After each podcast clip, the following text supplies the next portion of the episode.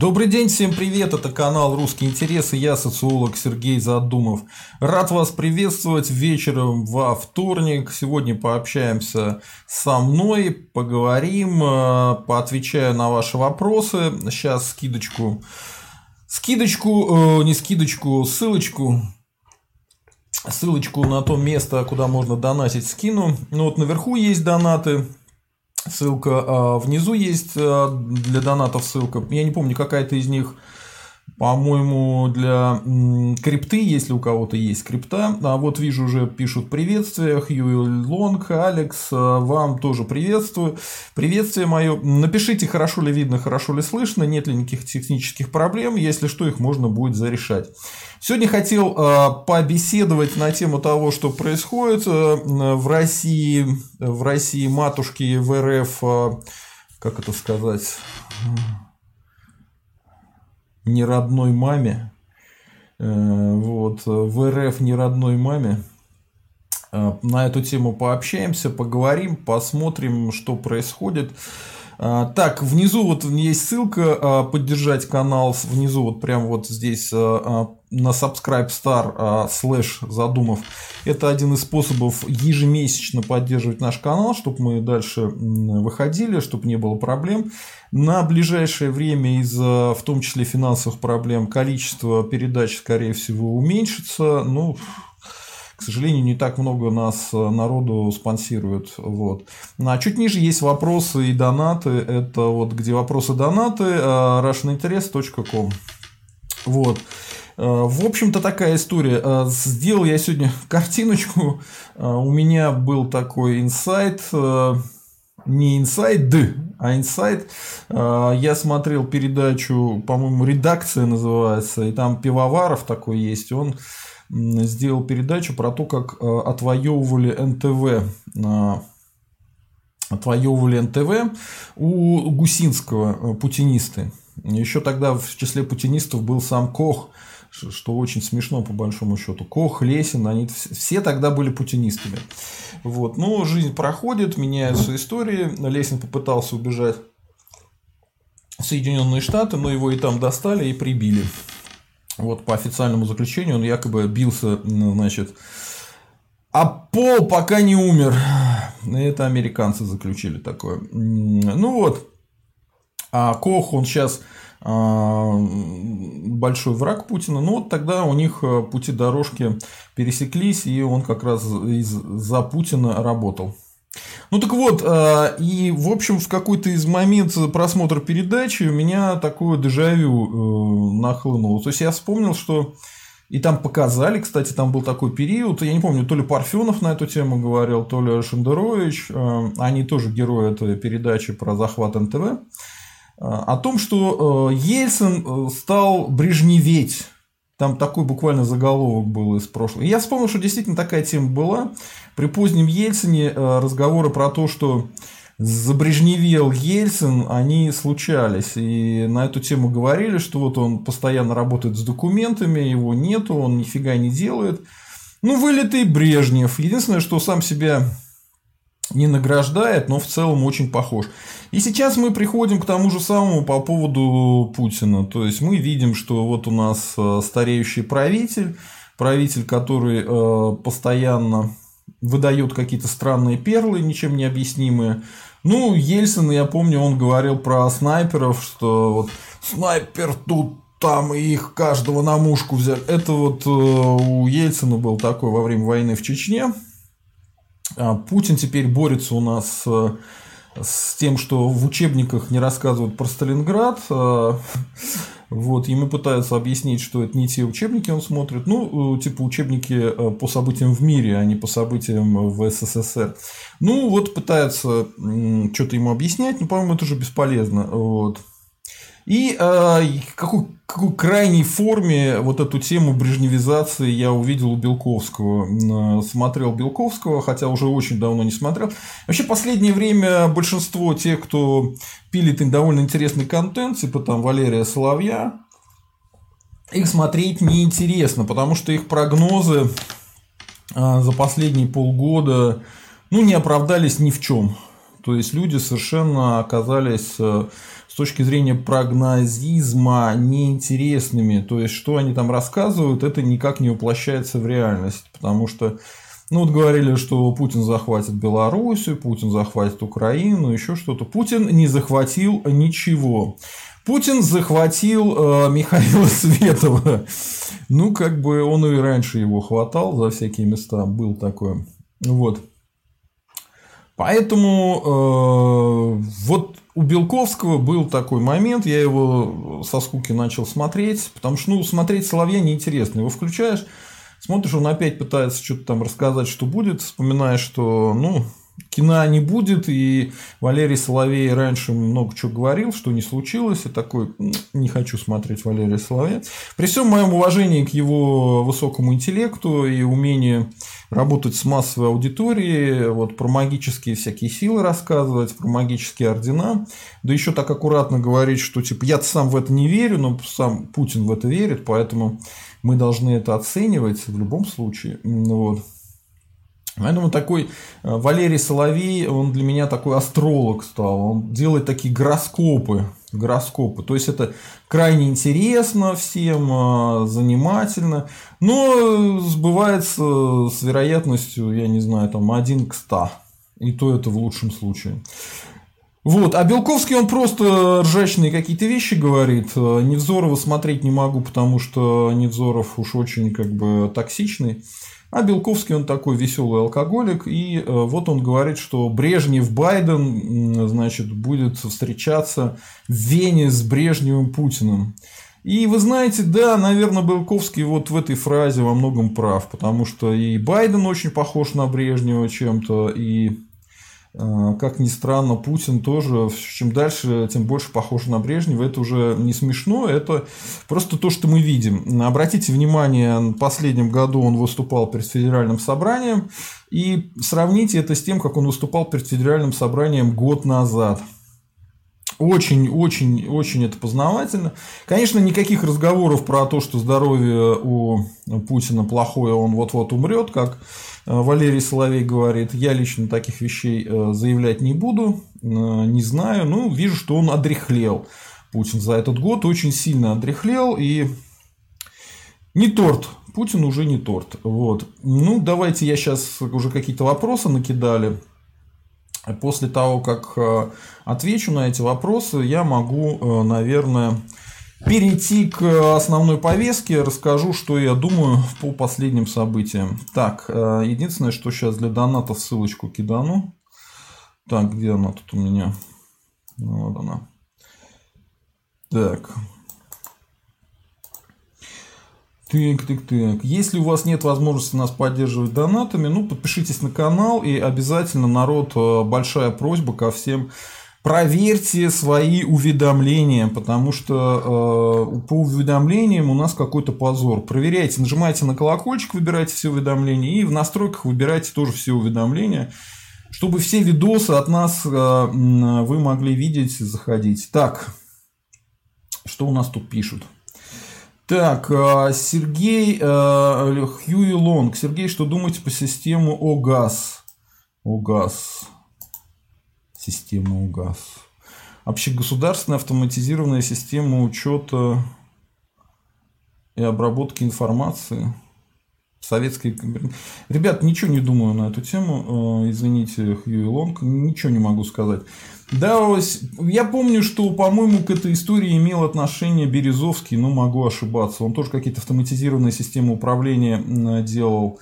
Но это официально. А неофициально он занимался тем, что а, делал диссертации для а, коррумпированных брежневских чиновников. Так, да, 877. Пригласите Болдырева. Было бы интересно послушать его у вас. Может быть, Михайлов с ним знаком. А, Болдырева я видел, я знаю, кто это. А, он левый. А, он не похож на нас на, по убеждениям. Он русофоб, как мне кажется. И мне не очень интересно его приглашать. Я даже не знаю, о чем мне его спрашивать. Он не добрый русский человек, скажем так. Вот, поэтому нет, не, не интересно. Интересно. Так, мистер Стиз, э, Сергей, как относитесь к заявлению Путина про национализацию? Заявление Путина про национализацию. Это он э, перед этим федеральным собранием, что ли, сказал? Э, а, вот, Путин допустил национализацию срывающихся срывающих гособоронзаказ предприятий. Ну, это ни о чем, честно говоря. Тут ничего интересного нет на самом деле. Понимаете, э, давайте одну вещь уясним. Я социолог, и я вижу какие-то процессы совершенно иначе, чем экономисты или какие-нибудь там политологи. Вот, например, а, принято считать в российской политологии, что те, кто выступает за национализацию, это леваки, э, ну, левые, да, а те, кто выступает за приватизацию, это правые. Но в реальности государство э, имеет два инструмента ну, на таком макроэкономическом уровне. Это национализация и приватизация. И она может применять их одновременно э, по разным поводам в разных вещах. Поэтому я не считаю, что если человек выступает за национализацию, он обязательно левый, или если человек выступает за приватизацию, он обязательно правый. Это вообще, как правило, связано с конкретными интересами определенных кланов. То есть э, интересно всегда получить какую-то собственность за копейки, поэтому приватизация была в 90-х, вы помните какая, да? И крайне интересно свои убытки перенести на плечи государства. Отсюда возникает идея э, национализации. То есть, когда прогоревшие предприятия скупаются, и их хозяин, он получает э, довольно серьезные деньги от государства, как бы, да, делает откат тому, кто принимает это решение, и у него нет долгов, ну, есть кэш, есть наличные. Э, в хоро... Ну, это как бы национализация и приватизация курильщика, а есть национализация и приватизация здорового человека. Когда ты а, приватизируешь какие-то отрасли, в которых э, которые не интересны для контроля государства, но которые ты можешь, в принципе, отдавать в частный рынок, и частный рынок там будет частный бизнес будет там нормально работать. Будет конкурировать, цены будут уменьшаться, будет улучшаться сервис и так далее. Ну, в идеале, да, потому что мы все знаем, как такие приватизации проводились при каком-нибудь Чубайсе. И мы понимаем, что это никакого отношения приватизация Чубайса к реальной приватизации здорового человека не имеет. Вот. Поэтому э, как я отношусь к заявлению Путина про национализацию? Как ко всем заявлениям Путина про что бы то ни было. А, как он любит говорить, нет времени на раскачку. Ну вот 20 лет у него нет времени на раскачку, он про это постоянно говорит. Но ничего особенного не происходит. Конечно, по сравнению с 90-ми экономика РФ а, во многом стала лучше, но, но После 2011 года экономика РФ стагнирует либо падает. И это тоже а, то, что сделал Путин. Он тоже за это несет ответственность.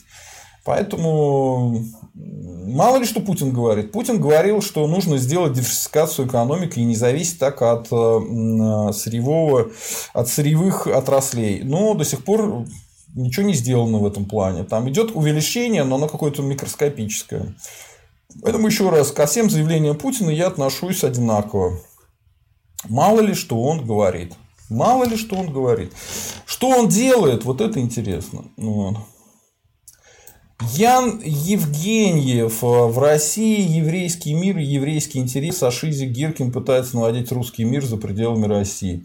А, ну вот, э, и смотрите, очень много раз это написал, четыре раза. За это я его забаню, потому что если сравнить с Украиной, то на Украине как раз э, настоящий еврейский мир, натуральный, и, по-моему, все понимают, кто такой Зеленский, в чьих интересах он с Коломойским работает. Поэтому, ну вот Яна Евгеньева я отправляю в бан, пусть отдохнет. И вообще я считаю антисемитов глупыми, глупыми людьми, потому что они не видят реальной цели. Они видят подставную цель. Поэтому я их, как правило, баню антисемитов. Это неинтересно. То есть, это скучные люди, у которых одна идея в башке проросла вот, и заняла место мозга. Мистер Стиз. Путин пригрозил национализацией предприятиям, собственники которых не справляются со своей работой. В первую очередь экстренная мера может быть принята компаниям, не выполняющим гособоронзаказ. Ну да, я уже ответил на это. По поводу газа уже говорил. А, Костя Петров спамер это уберите, уже убрал. Так. А, Евгений Нила, Нилагрет. Какие-то колдуны внушают, что он обещанный православный царь. А, если вы имеете в виду Путина, то, конечно, он и не православный, и не царь, и не обещанный. Поэтому нет. А, хотя я слышал, что ему нравится иногда в эту играть, что вот он царь, что вот он а, продолжает какую-то традицию. Но, понимаете, если бы он продолжал традицию православных царей, ну, наверное, бы русских занесли бы в Конституцию РФ. Это раз. А, наверное, бы... Ну, хотя бы это, да? Хотя бы этого было бы достаточно, если бы русских занесли в Конституцию РФ. Русских в Конституцию РФ не занесли. Так, а, грубый закат. Путин в Дрездене покупал оружие для РАФ карманных террористов в штазе. Это есть интервью одного из членов РАФ. РАФ а, – это, а, короче, красные бригады, если я не ошибаюсь, немецкие. Они в западном в Западной Германии работали. Ну да, фракция Красной Армии, не, не Красная бригада. Ну, их тоже Красной бригадой, по-моему, называли. Короче, это крайне интересная организация была. А, их э, вырастили психиатры немецкие. Вот, и потом они довольно долго занимались всякой ахинеей, и это такая долгая история, имеет смысл ее как-нибудь рассмотреть. Им действительно помогали э, из, э, какого из стран социалистического блока, но суть их, честно говоря, по-моему, в другом была. Так что не знаю, ничего комментировать не буду. Так. А, овощи, гноилище, ля-ля-ля. Что вы думаете о бот? Бот. Боже ты мой. Единица символьной скорости. Э, безусловный базовый доход, что ли? Безусловный базовый доход. Я думаю, что безусловный базовый доход – это будущее человечества. Эм, вот что я думаю о безусловном базовом доходе.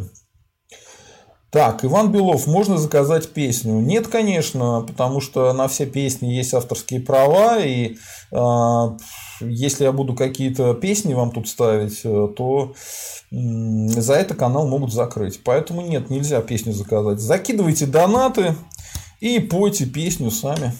Так.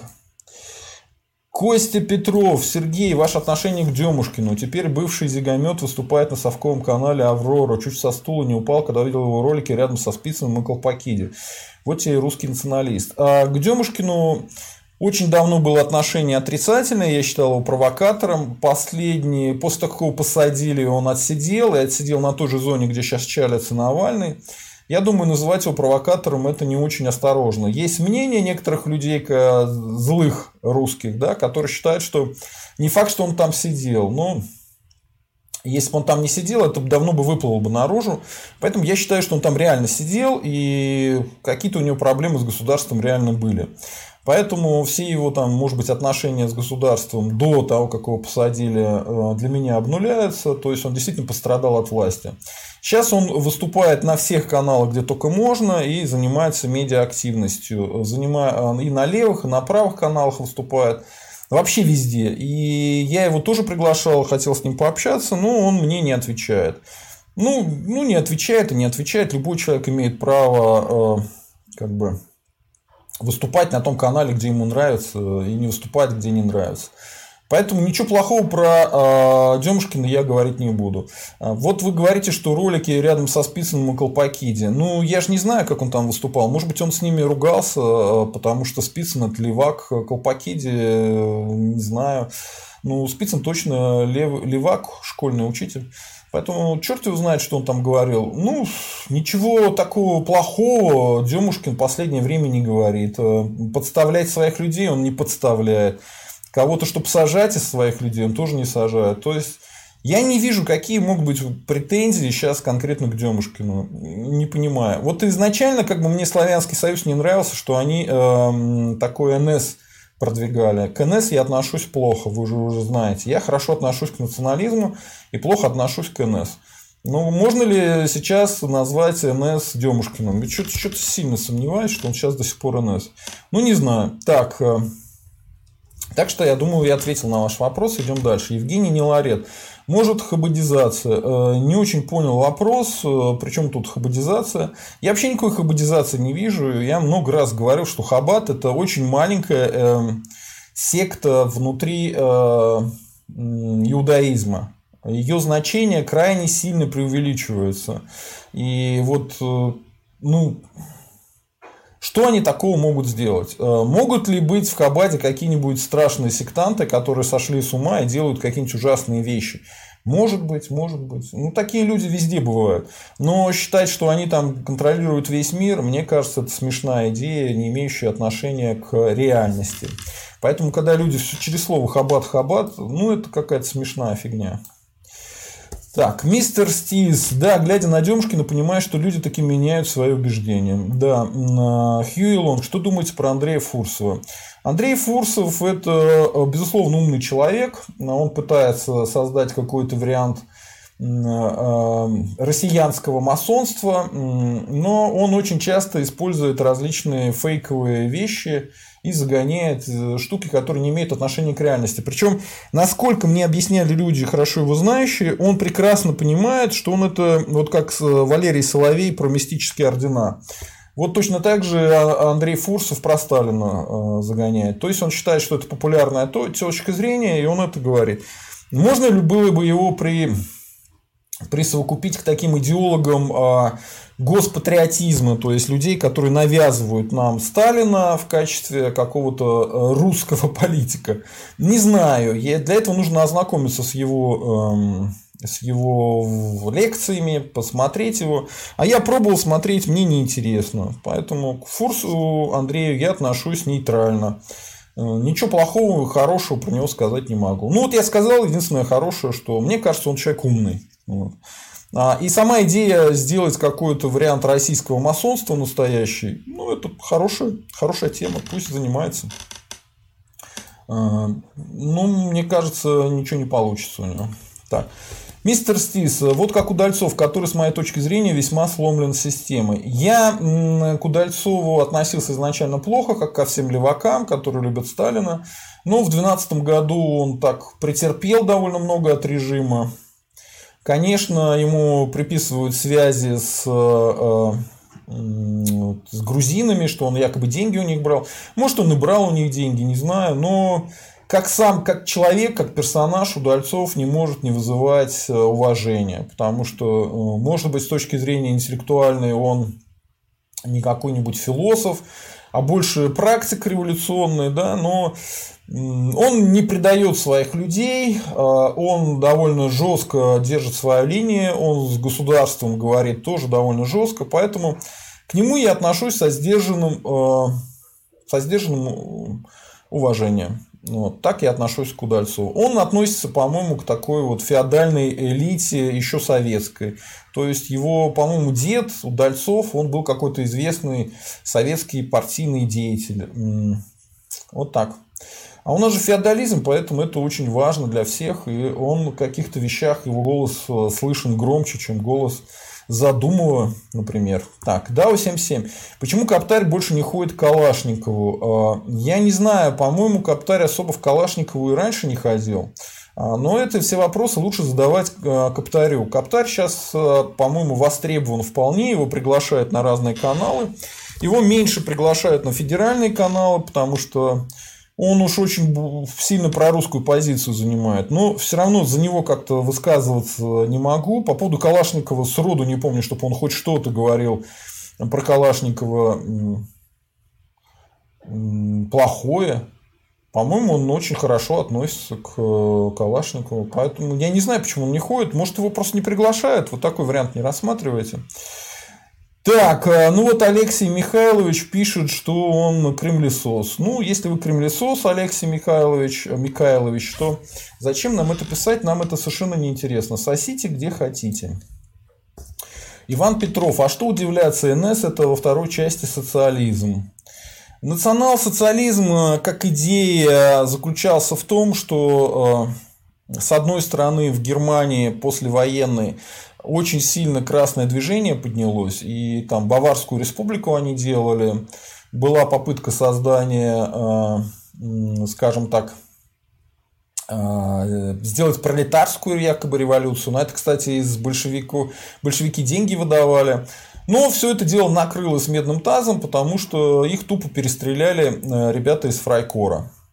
Вот. Тем не менее, такой классический национализм, национализм консервативный, он э, пользовался популярностью, но недостаточно большой.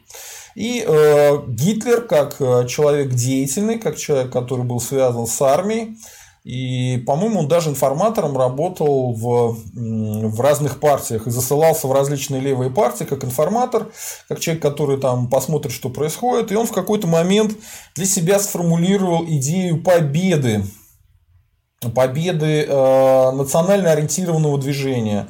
Э, типа взять все лучшее от правых, взять все лучшее от левых. По его мнению, левое движение полностью контролировалось, сами знаете кем, вот, э, и журналистика тоже, и кинематограф, и нужно было сделать такое национально ориентированное левое движение и рабочих перетянуть на свою сторону.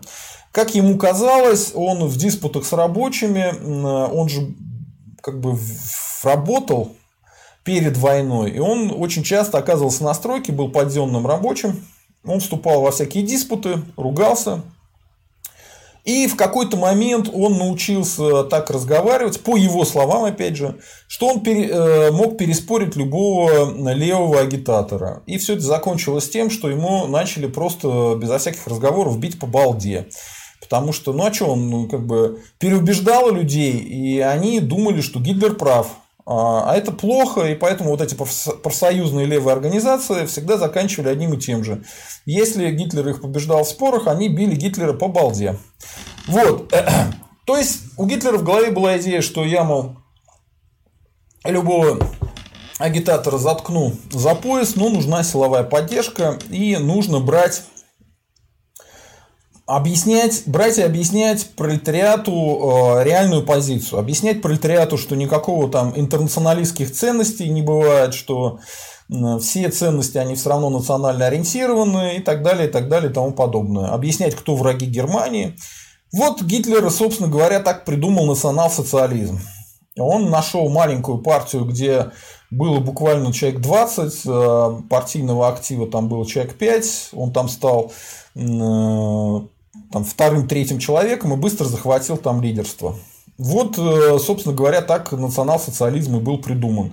Как попытка взять э, часть национальных идей и э, часть левых идей. То есть, вот поэтому, да, НС во второй части социализм, конечно, да. Но не тот социализм, но не тот социализм, про который, э, который был в СССР, разумеется. Хьюи Хотя, в принципе, уже ближе к концу своего рейха они доигрались до того, что все промышленники немецкие, они тупо выполняли приказы. То есть там был такой практически... Они шли туда, в, в ту же сторону, значит, в сторону госплана, как и э, СССР. Ну, поскольку это была все-таки Германия, это был капитал, то шли они туда не так быстро, как э, в РФушке. И плюс, естественно, в СССР э, просто уничтожили весь национальный капитал, а в Германии никто национальный капитал не уничтожал. Так, Хьюи Лонг пишет, Украина – новый Израиль. Э, ну, я с этим идеей, что это новая Хазария, знаком, но, ну, в принципе, это можно использовать в пропаганде, ради бога. Единственное, что мне Честно говоря, это не нравится, потому что Израиль это национальное государство, в котором много интересного, которое можно э, объяснять людям, почему хорошо, когда есть национальное государство. А Украина, разумеется, никакое не национальное государство, оно не имеет к национальному государству никакого отношения. И чтобы они там не говорили, что Украина это национальное государство, вас тупо обманывают. Разумеется, Украина – это русофобское государство, и цель нынешней Украины – ничего другого, кроме как конфликтовать с РФ. Вот, за, за этот счет верхушка Украины, она получает какие-то деньги, а олигархи под эту идею грабят обычных украинцев. Вот это имеет смысл объяснять. Мистер Стис, Украина оружие против России. Ну вот да, именно это я и объяснил. Марсель Файзулин. Как можно а, отвергать фактор еврейских организаций в РФ и лоббизм и банить людей за это задумав? Легко, потому что фактор еврейских организаций в РФ, безусловно, есть, лоббизм есть. Но говорить, что а, Хабат управляет Россией всем миром, это идиотизм, а за идиотизм я баню, потому что у меня нет времени идиотам объяснять, как а, все происходит на самом деле. Вот так. А, так, мистер Стис. Кстати, Сергей, как считаете, если встреча Путина с Байденом состоится, будут ли достигнуты договоренности, которые позволят слить Донбасс? К примеру, на признание Крыма российским. Я думаю, что вот с этого момента, наверное, я перейду к обязательной части и порассказываю, что конкретно я думаю о текущем моменте. А потом вернемся к этому, и вы уже а, будете, наверное, лучше понимать, как ответить на этот вопрос. А, единственное, что я, конечно, не буду давать абсолютно четкого прогноза, что там будет завтра и каким образом, чтобы не превращаться в Валерия Соловья и чтобы вас не обманывать. У нас на канале говорят правду. Так, где тут у меня заготовочка? Ага, вот она. Так, э, давайте начнем вот с чего. Я проводил опросы про отношение к демократии и рынку моей аудитории, э, чтобы понять, кто меня смотрит. Вот давайте посмотрим. Нас сейчас смотрят украинцы очень часто, и они пытаются троллить, э, говорить, что мы имперцы какие-то, да, что мы какие-то имперцы, и э, вот мы поэтому плохие. Ну, давайте проверим, так это или не так, потому что, ну, разве имперцы могут любить свободный рынок? Разумеется, нет. Разве могут имперцы любить демократию? Нет, разумеется, нет. И вот давайте посмотрим. А, я проводил опросы. Ваше отношение к демократии. Одна тысяча человек была опрошена. Демократия – это зло – 16%. Демократия – это добро – 46%. Демократия ничего не решает, неважно – 38%. А что нам говорит наш опрос? Что большая часть нашей аудитории – это люди, которые либо нейтрально относятся к демократии, это 38%, либо относятся к ней как к чему-то очень хорошему, как к добру, это 46%. И только 16% считают, что демократия – это зло. Поэтому, ребята, говорить, что мы какие-то имперцы, это наглая и явная ложь. Никакие мы не имперцы, мы демократы. Вот так вот. Это по а, первому пункту. По второму пункту. Ваше отношение к рыночной экономике. Тоже опросил. Одна тысяча голосов. Рыночная экономика – это зло. 31% голосов. Рыночная экономика – это добро 54%. Рыночная экономика не важна 15%. Та же самая ситуация, только еще более жестко. То есть, больше половины, 54% считают, что э, рыночная экономика – это добро. То есть, мы еще и за рыночную экономику, за капитализм, за капитализм. То есть, какие э, имперцы, задумав, являются ли имперцем, являются ли имперцами мои зрители? Нет, не являемся. Поэтому, эм, уважаемые украинцы, не лгите. Вы можете лгать себе сколько угодно, но когда вы свою ложь повторяете, она смешна. То есть, она никакого отношения к реальности не имеет. Канал Задумываю – это не канал каких-то имперцев, э, а канал добрых русских людей, которые выступают за демократию и за рыночную экономику. То есть миф про имперцев э, повалился на бок, э, завонял и распался на э, маленькие кусочки. Так, а еще хочу сказать, что поскольку сейчас очень большие цензурные проблемы идут в Фейсбуке, в Твиттере, много где, возможно, они будут и в ВК, я решил попробовать новую социальную сеть без цензуры. Называется она PocketNet. Я сейчас ссылочку в описании кидану вам. А, вот там можете найти задумываю, подписаться. Там я буду выкладывать какие-то вещи без цензуры, потому что там за это не наказывают. А, там распределенная система, система, которая изначально включает монетизацию, основанную на криптовалюте. Поэтому такая интересная штука. Там уже очень много добрых русских людей. И, кстати, там даже ЭНС есть. Вот так вот. Так что все те, кто любит бороться с хабадниками, можете туда заходить. Вас там никто не прикроет. По крайней мере, пока. Так, идем дальше.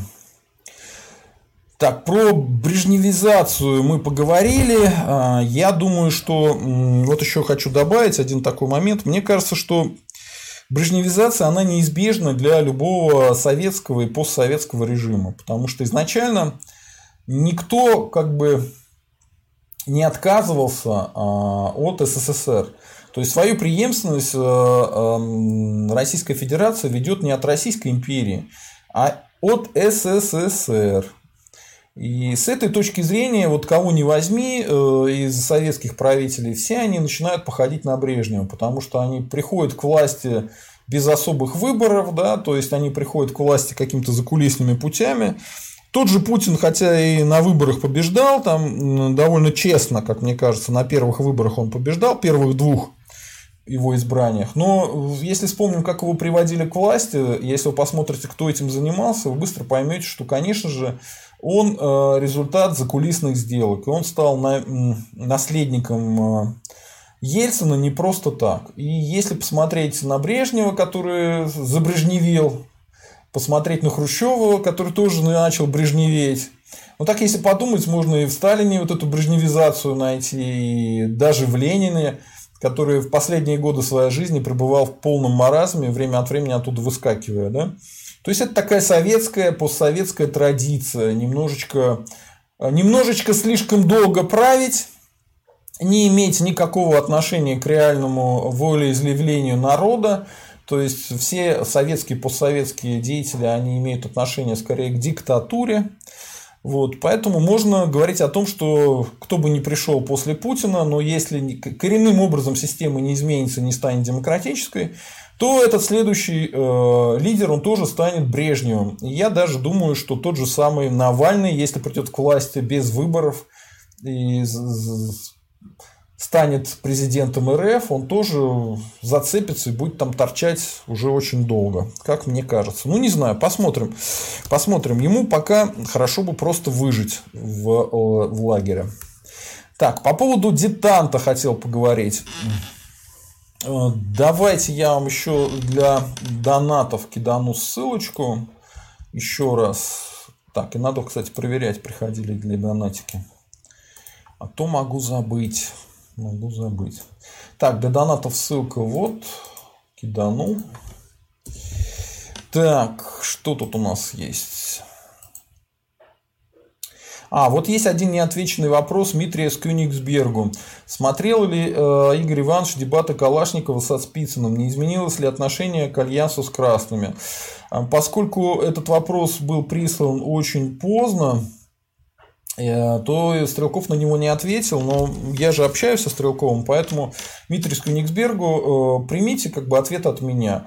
Смотрел ли дебаты Калашникова со Спицыным? Скорее всего, смотрел, по-моему, он про них упоминал, значит, смотрел. А не изменилось ли отношение э, Игоря Ивановича Стрелкова к альянсу с красными? Насколько я знаю, не изменилось. Он до сих пор считает, что нужно собирать всю патриотическую общественность, как он это называет, и левых, и правых, и не устраивать красно-белые срачи. Во многом поэтому э, Игорь Иванович Стрелков критикует мою позицию. Открыто критикует, ну, в этом ничего страшного нет, потому что имеет право. У него своя точка зрения, у меня своя. Я, например, считаю, что со сталинистами нельзя иметь никаких дел, потому что они прокляты Богом, и Короче, ни к чему хорошему э, сотрудничество со сталинистами не приведет. Так. Идем дальше, идем дальше, идем дальше. Где тут у меня текстик? Ага. А, новый детант. Разрядка отношений между США и РФ. Отвод войск РФ от границы с Украиной. А, да, действительно, мы это все увидели. А, насколько я понимаю, был такой момент пика, пика напряженности, когда Украинцы в январе стали подводить войска к границам ЛДНР. В ответ э, войска РФ где-то с конца марта начали подводиться к границам Украины. Э, И где-то в апреле было такое ощущение у многих, что может случиться война между Украиной и РФушкой. Но в этот момент позвонил Байден, позвонил Байден Путину, и, видимо, что-то о чем-то они поговорили, и начался отвод войск РФ от границы с Украиной. В связи с этим я сам написал пост, в котором отметил массу э, прогибов Путина перед э, Западом, таким условным общим Западом. Там по Украине отвод войск, по поводу Беларуси никакого заявления о том, что будет присоединена Беларусь, э, не было. Ну и там еще много всего, что, собственно говоря, Путин сделал, что можно воспринимать как уступку Западу. И многие заговорили, а что начался новый детант, разрядка. Ну, раз есть Брежнев, должна быть разрядка. Вы же помните, что э, разрядка это была очень важная тема для позднего Брежнева. Вот. Но я считаю, что не надо быть слишком большим оптимистом, и впереди будет серьезное охлаждение отношений между США и РФ. А, и тут уже почти математическая точность, как мне кажется, потому что Э, при том же Брежневе и Андропове такое охлаждение случилось. С точки зрения Соединенных Штатов, э, что происходит? На самом деле, давайте поговорим серьезно. С точки зрения Соединенных Штатов происходит вот что.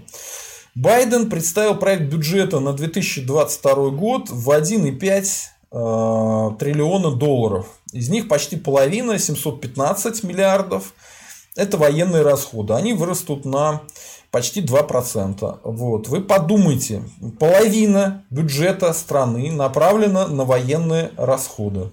Половина американского государственного бюджета направлена на военные расходы. Это, знаете ли, признак милитаристского государства, которое обалдело и решило все в оружие вкладывать. Зачем современное э, государство, мировой лидер, будет заниматься тем, что половину от своих доходов направлять на вооружение? Ну, Конечно, они будут пилить. А вот э, Егор Погром постоянно пишет на эту тему, что они там пилят вовсю. Конечно, пилят. Пилят. Но это не главное. Потому что пилить можно э, и с развития в других областях. Почему обязательно надо пилить от войны? Вот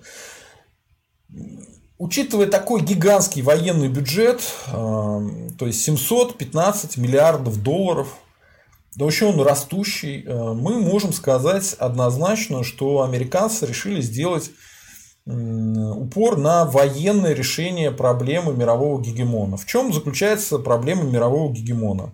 Соединенные Штаты стали мировым гегемоном, э, то есть мировым лидером, э, государством, которое контролирует все в этом мире, после того, как победили во Второй мировой войне. Конечно, СССР Сталина в эту победу внес весомый вклад, конкретно горой трупов, русских трупов.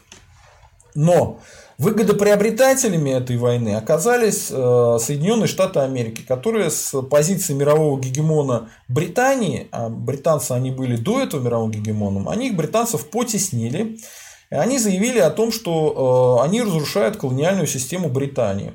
Если вы хорошо знаете мировую историю, вы знаете, что после войны колониальная система затрещала по швам, и буквально отовсюду британцы начали выходить, выходить французы начали, бельгийцы, все-все-все.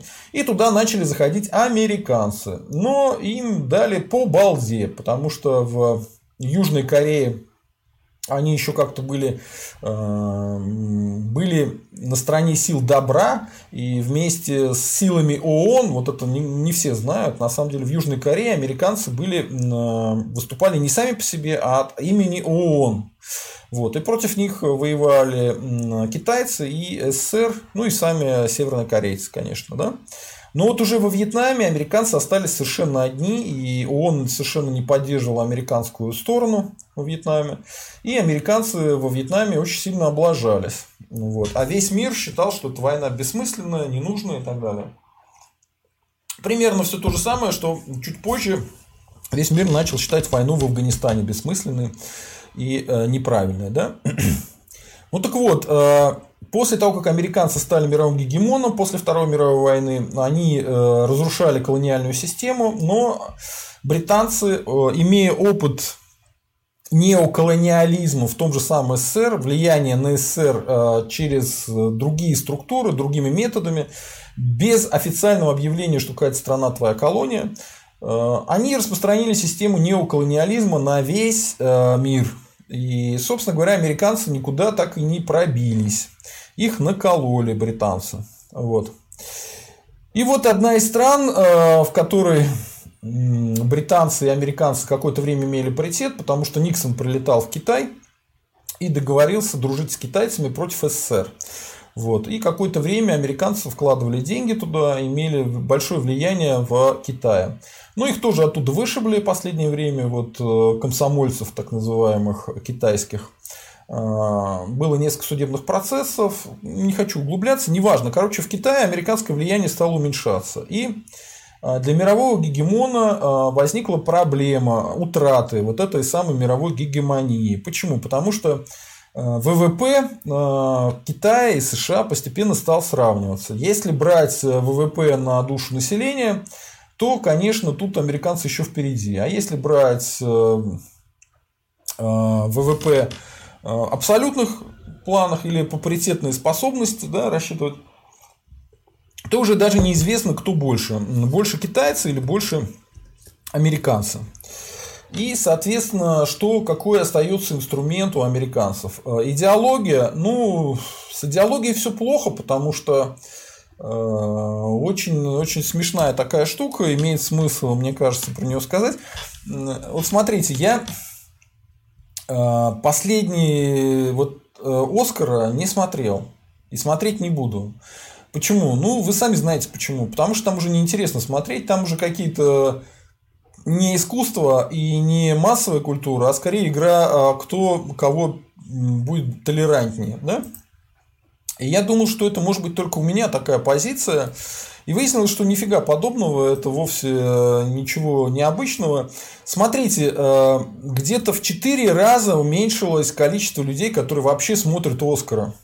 В 2014 году смотрел, это данные я привожу, которые публикуют Morning Brew, и о них, кстати, говорил Егор Погром. Да? А, смотрели Оскара в 2014 году 43 миллиона, ну, почти 44.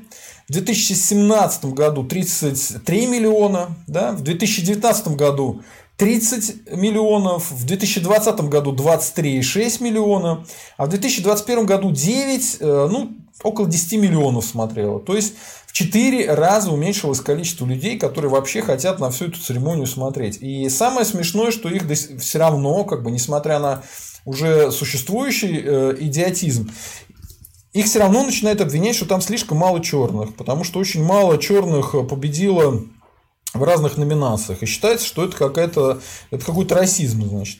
Ну, то есть, кто будет смотреть на социалистическое соревнование по тому, чтобы как можно более интернациональный состав победителей был. Ну, Московский кинофестиваль, он тоже, знаете ли, не был э, лидером по мировым просмотрам.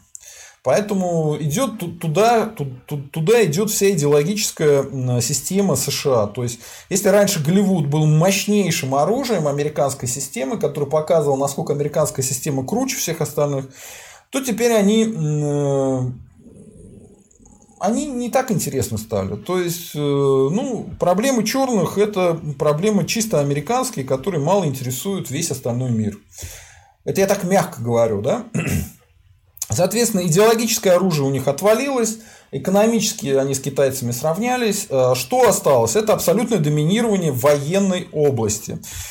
Чтобы вы понимали, э, значит, 700, э, я называл, какие цифры у нас, 715, 715 миллиардов долларов это у американцев, и около 200 миллиардов долларов военный бюджет у китайцев. Соответственно, больше, чем в три раза у американцев, чем у китайцев военный бюджет. Причем он, э, у китайцев он тоже растет, он где-то на 6-7% в год растет. Э, у американцев вот почти на 2%. Но дело в том, что им такими темпами расти еще очень долго. И у американцев это самое военное преимущество должно быть реализовано в ближайшее время. Иначе э, Китай может стать мировым гегемоном и потеснить американцев с их позиции. С их позиции. Вот э, это вам ответ, чем будет заниматься в ближайшее время Байден как президент США. Он будет давить Китай в основном, и он будет давить на РФ, чтобы РФ от Китая отказалась как от военного политического союзника, стратегического. Да? И если будут какие-то переговоры Байдена и Путина, они будут э, крутиться в том числе и вокруг Китая. Это самый главный вопрос для американцев. Вот так э, я бы ответил на ваш вопрос. Э, мистер Стис, вы меня спросили, кстати, Сергей, как считаете, если встреча Путина с Байденом состоится, будут ли достигнуты договоренности, которые позволят слить Донбасс? Примеру, на признание Крыма российским.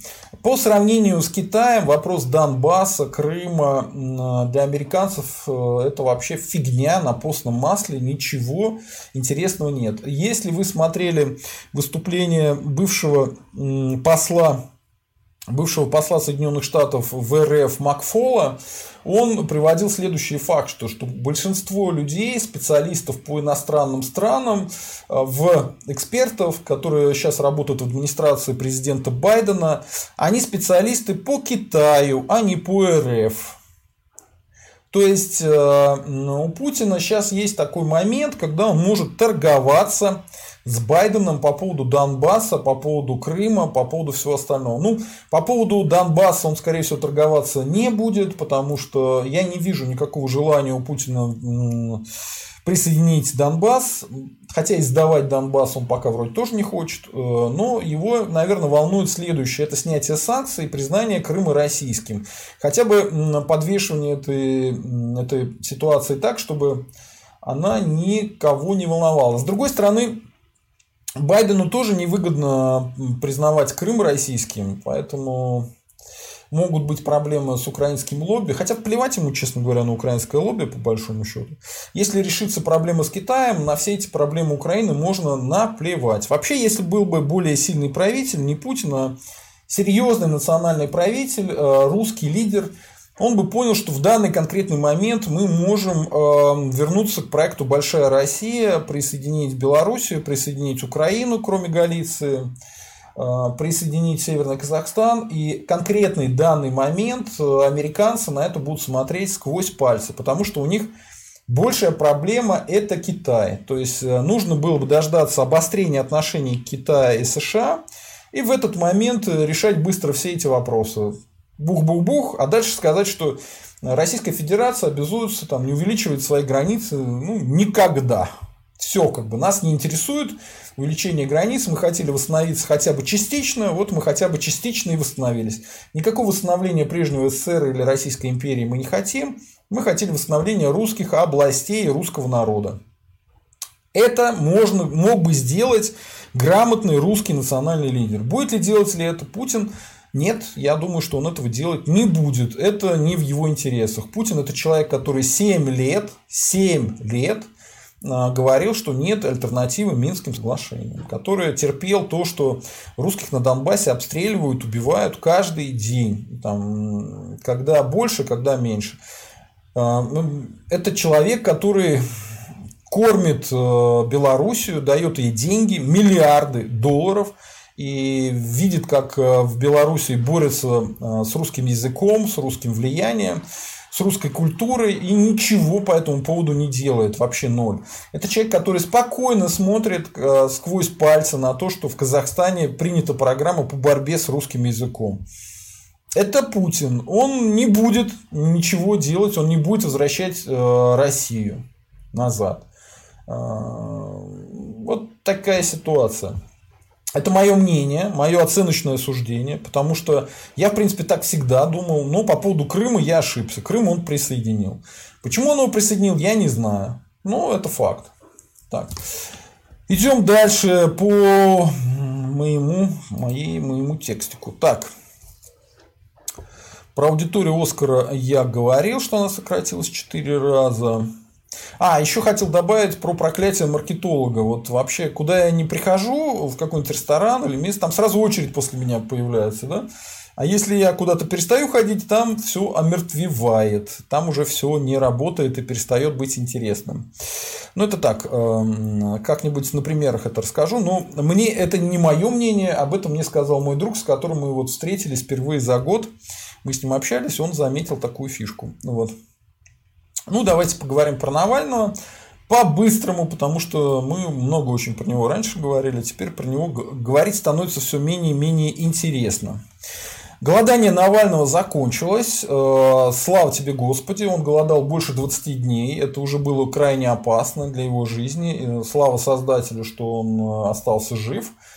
Э, надеюсь, у него там со здоровьем все будет хорошо. Я вообще бы не хотел, чтобы Навальный умер в тюрьме. Вообще я хочу, чтобы его освободили. Вот. Но что нужно сказать, добавить еще раз, добавить, что я как социолог вижу следующее, что навальнисты проиграли путинистам. Вот. Но в процессе этого проигрыша выяснилось, что у путинистов и у навальнистов у них примерно одинаковая ограниченная аудитория. И у тех, и у других. Да? На улице вышло за Навального даже чуть меньше, чем в январе 2021 года. Ну, там примерно 25 тысяч человек. Прошлый раз э, в январе вроде вышло около 27-8 тысяч. Ну, то есть какая-то тенденция маленькая. В любом случае мы поняли, что вот эта их идея с тем, что мы будем собирать 500 тысяч подписей людей, которые хотят пойти, и что вот выйдет на улицу 500 тысяч человек, все это не сработало, а, а ядерная аудитория Навального не изменилась. То есть э, люди могут смотреть его ролики миллионами, десятками миллионов, но они не выходят на улицу. Я об этом много думал, и вот с другом общался, я ему рассказал следующую историю. Я как-то был директором по маркетингу в одной компании, у меня был подчиненный. Я его спросил, смотрит ли он ролики Навального. Он сказал, что смотрит. Э, я спросил, поддерживает ли он Навального. Он сказал, что нет. Я говорю, а зачем тогда смотреть его ролики? Он говорит, ну как, зачем? Мне интересно. Я говорю, ну окей, а что интересно? Что интересно в роликах Навального?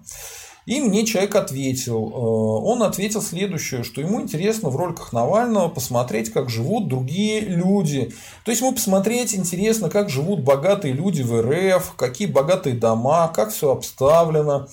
Вот. Э, вот это ему интересно. Он ест там свой доширак условный, э, вечером с работы приходит, и он так развлекается. То есть для него, а, для большинства, видимо, тех, кто смотрит ролики Навального, его ролики являются роликами развлекательными. То есть это такая скандал, интриги, расследования а, от независимого платформы YouTube в исполнении Навального, а вовсе не э, его какая-то аудитория, которая его горячо поддерживает и пойдет на улицу и будет сражаться до последнего там, до последней капли крови с путинистами. Вот. То есть это люди просто, которые развлекаются и смотрят его на видосы для развлечения. Вот, так что думаю, что и Путина, и Навального можно смело назвать кандидатами от 15% состава инородцев РФ. То есть страшно далеки они от русского народа. И Путин, и Навальный, и страшно далеки, страшно неинтересны, и вот их борьба, она становится, многие их говорят, что борьба нанайских мальчиков подразумевают, что это все фиктивное. Нет, это не фиктивная борьба, они действительно борются друг с другом и готовы друг друга прибить насмерть. И Путин Навального, и Навальный Путина, как мы уже сейчас понимаем, ненавидит очень страшно. Но Дело в том, что э, они в своем воображении представляют, что за ними стоит весь русский народ. Путин думает, что за ним стоит, значит, вся страна. Навальный думает, что за ним стоит вся страна. А реально за ними стоят ну, максимум 15% населения РФ. И, скорее всего, они как раз и народцы. Потому что они могут всерьез это все воспринимать. А русские воспринимают и Навального, и Путина, ну, скажем так, прохладно. Неинтересные неинтересно. Они в эти игры не играют. И как бы их там не подзуживали, не ругались, ничего не получается. И вот доказательство очень простое. Русские, они не любители уезжать из России и жить вне России, если их конкретно там уголовные дела нет, преследований. Только в этом случае они уезжают. Да? А вот э, для инородца уехать из РФ, ну это какая разница? РФ не, не, не страна, где их большинство, в другую страну ему легко уехать. И большинство навальнистов сейчас начали писать, посмотрите комментарии, что пора валить из страны, и их как бы из этой страны. В общем, их э, Россия, им, им тоже Россия не интересна. Вот такое мое мнение. И что у нас сейчас происходит? Э, я думаю, вы уже все поняли. Если не поняли, я вам объясню. Навальнисты, светов, либертарианцы, журналисты сейчас находятся под давлением. То есть путинский режим принял следующее решение. Будут обыски, аресты, задержания. Правила игры такие сейчас. Да? За появление на митингах будут давить, за призывы выходить на улицы будут арестовывать. Ну, то есть, если ты появился на митинге, камера тебя увидела, это уже повод э, полиции к вам приставать, говорить, что вы на незаконные митинги выходите, да, а если призываете выходить на улицы, то у вас есть большой шанс, что вас либо оштрафуют, либо арестуют. Вот такие риски сейчас есть для тех, кто пытается бороться с режимом, под руководством Навального. Что самое печальное в этой истории, навальнисты ни черта не поняли, они ни черта, а, никаких уроков не вывели, они не стали говорить о том, что нужно создать коалицию, они не будут ни с кем создавать э, там, координационные советы оппозиции, они решили действовать строго в одиночке. Типа, кто за них пойдет, тот пойдет, кто не пойдет, тот не пойдет. Пофигу. Типа не хотят давать никому никаких обещаний, ни с кем договариваться. Ну вот э, Люди потерпели поражение, но до конца даже не поняли. По организации ФБК, которые признаны иностранным агентом в РФ. Скорее всего, их признают либо экстремистами, э, либо придумают еще какую-то схему менее жесткую, чтобы полностью их разгромить и добить. Как социолог я вижу, что ситуация крайне жесткая. А, вот тот же Светов, которого никто из ФБК иностранного агента договариваться не стал, он все равно своих людей выводил и призывал выходить на эти митинги. А, вот ему сейчас дали несколько а, дней, по-моему, 9 дней ареста за это. Провели у него обыск дома и будут его давить. Еще другие либертарианцы, которые поддерживали решение Светова, тоже давятся. Давятся в том числе и журналисты, то есть люди, которые выходили с редакционными заданиями по заданию своих редакций, например, из того же «Эхо Москвы», они тоже вот э, задерживаются, им предъявляют всякие обвинения и так далее. Вот. Причем Песков отмазывается и говорит, что типа выходили какие-то люди на митинги с фальшивыми удостоверениями. И поэтому вот мы сейчас будем всех журналистов, которые выходят с настоящими удостоверениями, тоже проверять. Крайне странная история, но это все равно, что взять и начать арестовывать всех э, полицейских, потому что был какой-нибудь жулик, который использовал поддельное полицейское удостоверение. Да? Ну, вот так, так оно есть. А, но надо сказать, что это ужесточение, оно идет не только в сторону Э, навальнистов и борцов с режимом. А, одновременно ужесточение идет по всем флангам. Например, например, гособвинение запросило от 7 до 16 лет э, колонии для бывших полицейских Игоря Леховца, Дениса э, Коновалова, Акбара Сергалиева, Романа Феофанова и Максима Уметбаева, обвиняемых в фабрикации дела корреспондента «Медузы». Сейчас она внесена в реестр иноагентов. Ивана Голунова. Об этом сообщил адвокат одного из фигурантов а, Алексей Губкин. Заседание, кстати, проходит сегодня, 27 апреля, в Мосгорсуде в закрытом режиме. То есть, тем, кто подбрасывал наркотики Ивану Голунову, тоже э, вот от 7 до 16 лет может выйти срок. И они будут сидеть такой дикий большой срок за то, что они э, подбрасывали ему наркотики, говорили, что тот наркоман и даже имеет нарколабораторию и вообще э, страшный торговец наркотиками. То есть Путин, э, по моему мнению, по моей оценке, стал применять Горбачевский метод. Это удары в левую и правую сторону. И по госпатриотам, и по прозападным либералам. Потом, скорее всего, также будет проявлять милость. милость. Э. И в связи с этим интересен вопрос для меня лично, который я до конца не понимаю. Есть часть русских националистов, которые проявляют лоялизм к Путину. Не буду их называть, вы сами их всех прекрасно знаете. И мне интересно понять э, вот это движение э, быть лоялистами и быть русскими националистами, на что они рассчитывают – какой будет результат? Вот их будут тянуть вверх или снова ударят по ним? Потому что были моменты, когда их всех там вышибали сверху. Да? Будут ли их сейчас пытаться подтягивать для того, чтобы как-то бороться с навальнистами? Потому что, ну вот я уже говорил даже по моей аудитории, видно, что где-то процентов, ну короче, больше половины, э, ну где-то, вот допустим, 46% не будут с Навальным сотрудничать никогда. И 40% примерно будут с Навальным сотрудничать, даже если Навальный ничего не будет предлагать.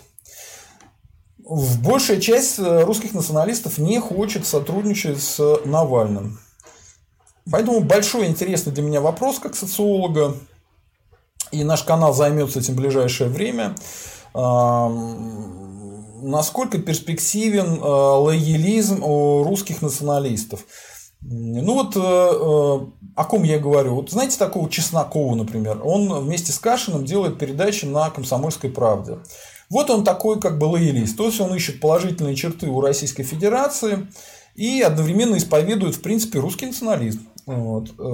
Есть и другие фигуры, на каких-то я не хочу говорить. Я просто как пример вам привел, чтобы вы понимали, о чем я говорю. Да? Вот такое, такое мое мнение. Мне интересно понять, что будут э, русские националисты делать в ближайшее время и будет ли Путин их поддерживать. Так, идем дальше. А, как и говорил наш эксперт Тигран Кочерян, это наш эксперт из Еревана, из Армении, Пашинян ушел в отставку. Премьер-министр Армении Никол Пашинян заявил, что подал в отставку для проведения досрочных парламентских выборов. Правительство страны тоже ушло в отставку. Все проамериканские силы в СНГ, получается, изначально были обречены на поражение. Только хардкор, только британские силы. Я думаю, Зеленский тоже не выдержит и не сможет одолеть э, второй президентский срок. Для меня он вообще, Зеленский, пошел по, по порошенковскому стилю. Он пришел к власти на разговорах про то, что ему нужен мир на Донбассе. И как Порошенко он э, никакого мира не устроил. И он э, Минские соглашения соблюдать не собирается. Вот что заявил в последнее время. Он заявил, что Минский формат мертв.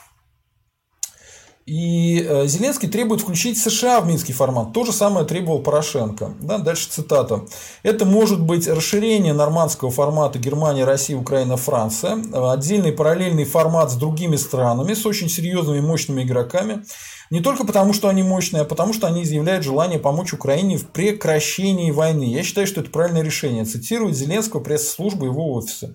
Вы знаете, и это тоже уже было. Это тоже э, буквально тем же самым пытался заниматься Порошенко и э, засунуть э, США в какой-то новый формат, либо в старый формат. Проблема в том, что против этого выступали в ЕС и Россия, а без того, чтобы все стороны конфликта Э, соглашались на это, конечно, Америку никто туда приглашать не будет. Вот. Э, поэтому история это совершенно мертворожденная изначально. Ничего у Зеленского не получится. Соединенные Штаты он вряд ли сможет засунуть в этот формат. А как я говорил, американцам сейчас важнее решить проблему Китая, чем решать проблемы Зеленского. Э, и ранее Зеленский неоднократно выражал э, желание привлечь США к переговорам по Донбассу. Считаю, что привлечение другого государства к платформе переговоров, которая может привести нас э, к прекращению войны, правильная и суверенная идея.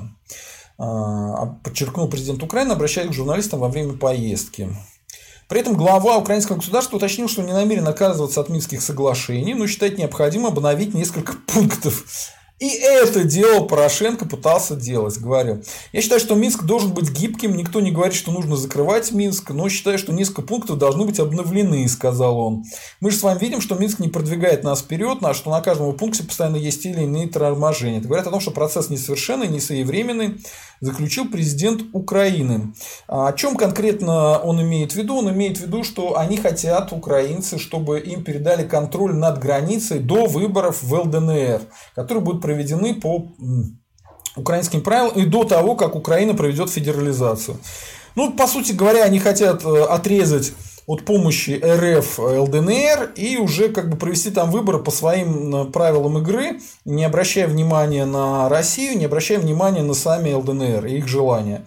А, этого не будет, потому что если на это согласится Путин, это будет проигрыш Путина, это будет сдача ЛДНР, причем в такой грубой форме, Потому что, скорее всего, если украинские пограничники займут свои места на границе, и если будет изменен этот минский формат, под который Путин, э, собственно говоря, его и придумал в свое время якобы, да, то тогда всю верхушку ЛДНР вырежут, и это будет прям провал-провал страшный.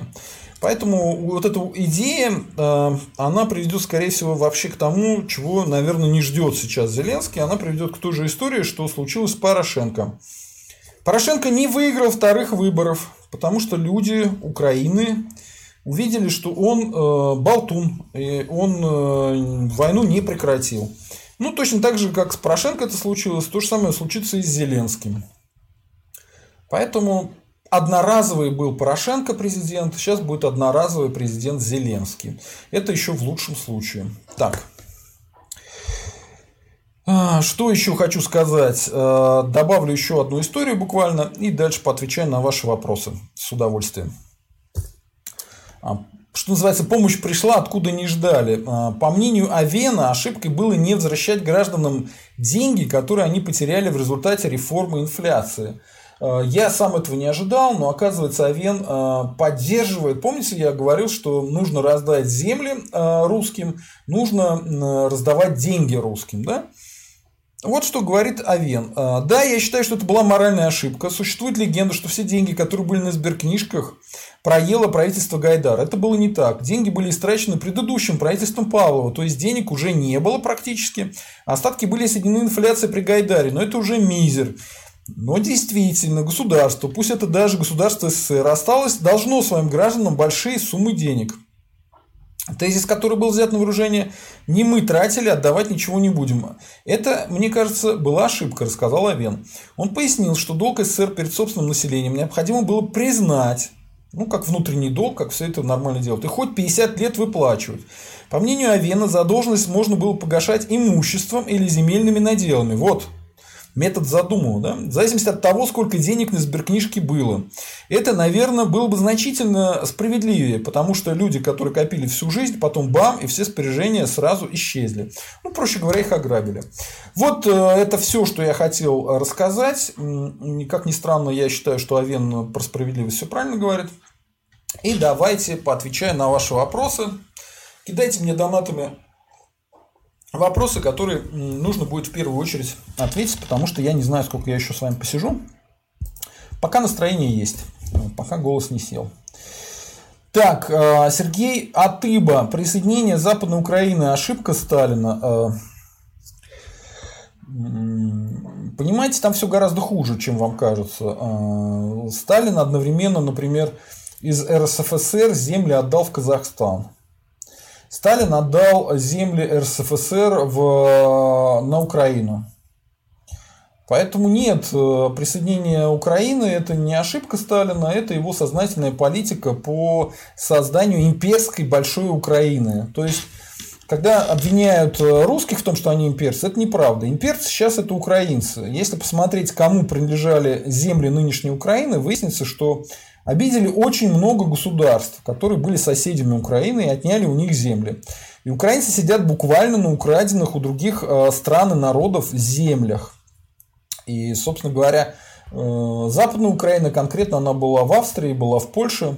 Поэтому это проблема, проблема. Но как Сталин решал эту проблему? Он ввел вот этих западноукраинских националистов в состав коммунистической э, партии Украины. И они постепенно-постепенно там начали захватывать, э, захватывать, захватывать э, лидирующие позиции. А идеологов украин, украинизации, идеологов Украины незалежной он пригласил пригласил на Украину, и они стали там профессорами, начали историческую науку продвигать. Поэтому это не ошибка Сталина, это хитрый план Сталина по тому, как э, в дальнейшем бы Россия раскололась. Вот мой ответ такой. Мистер Стис, Сергей, а почему бы не пригласить Баркашова? Очень хотелось бы услышать его мнение по событиям в стране, тем более он общается с Стрелковым. Хотелось бы узнать его отношение к ситуации в стране.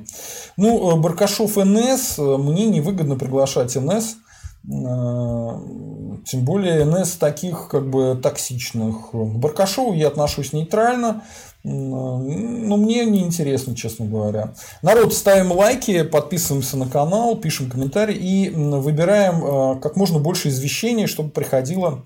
Нажмем на колокольчик, выбираем там все извещения. Так, Сергей Атыба, расскажите о Васильеве и его обществе память. Э, у нас было несколько передач. А, те, кто был э, с Василием общался, э, можете вот в разделе русских националистов э, посмотреть, и там много про Васильева и общество память рассказывалось. Сейчас уже как бы тема неинтересна больше. Алексей Дунаев, Демушкин на... Так. Смотрите-ка. Комментариев сколько. Так. Аристотель. Опять Аристотель.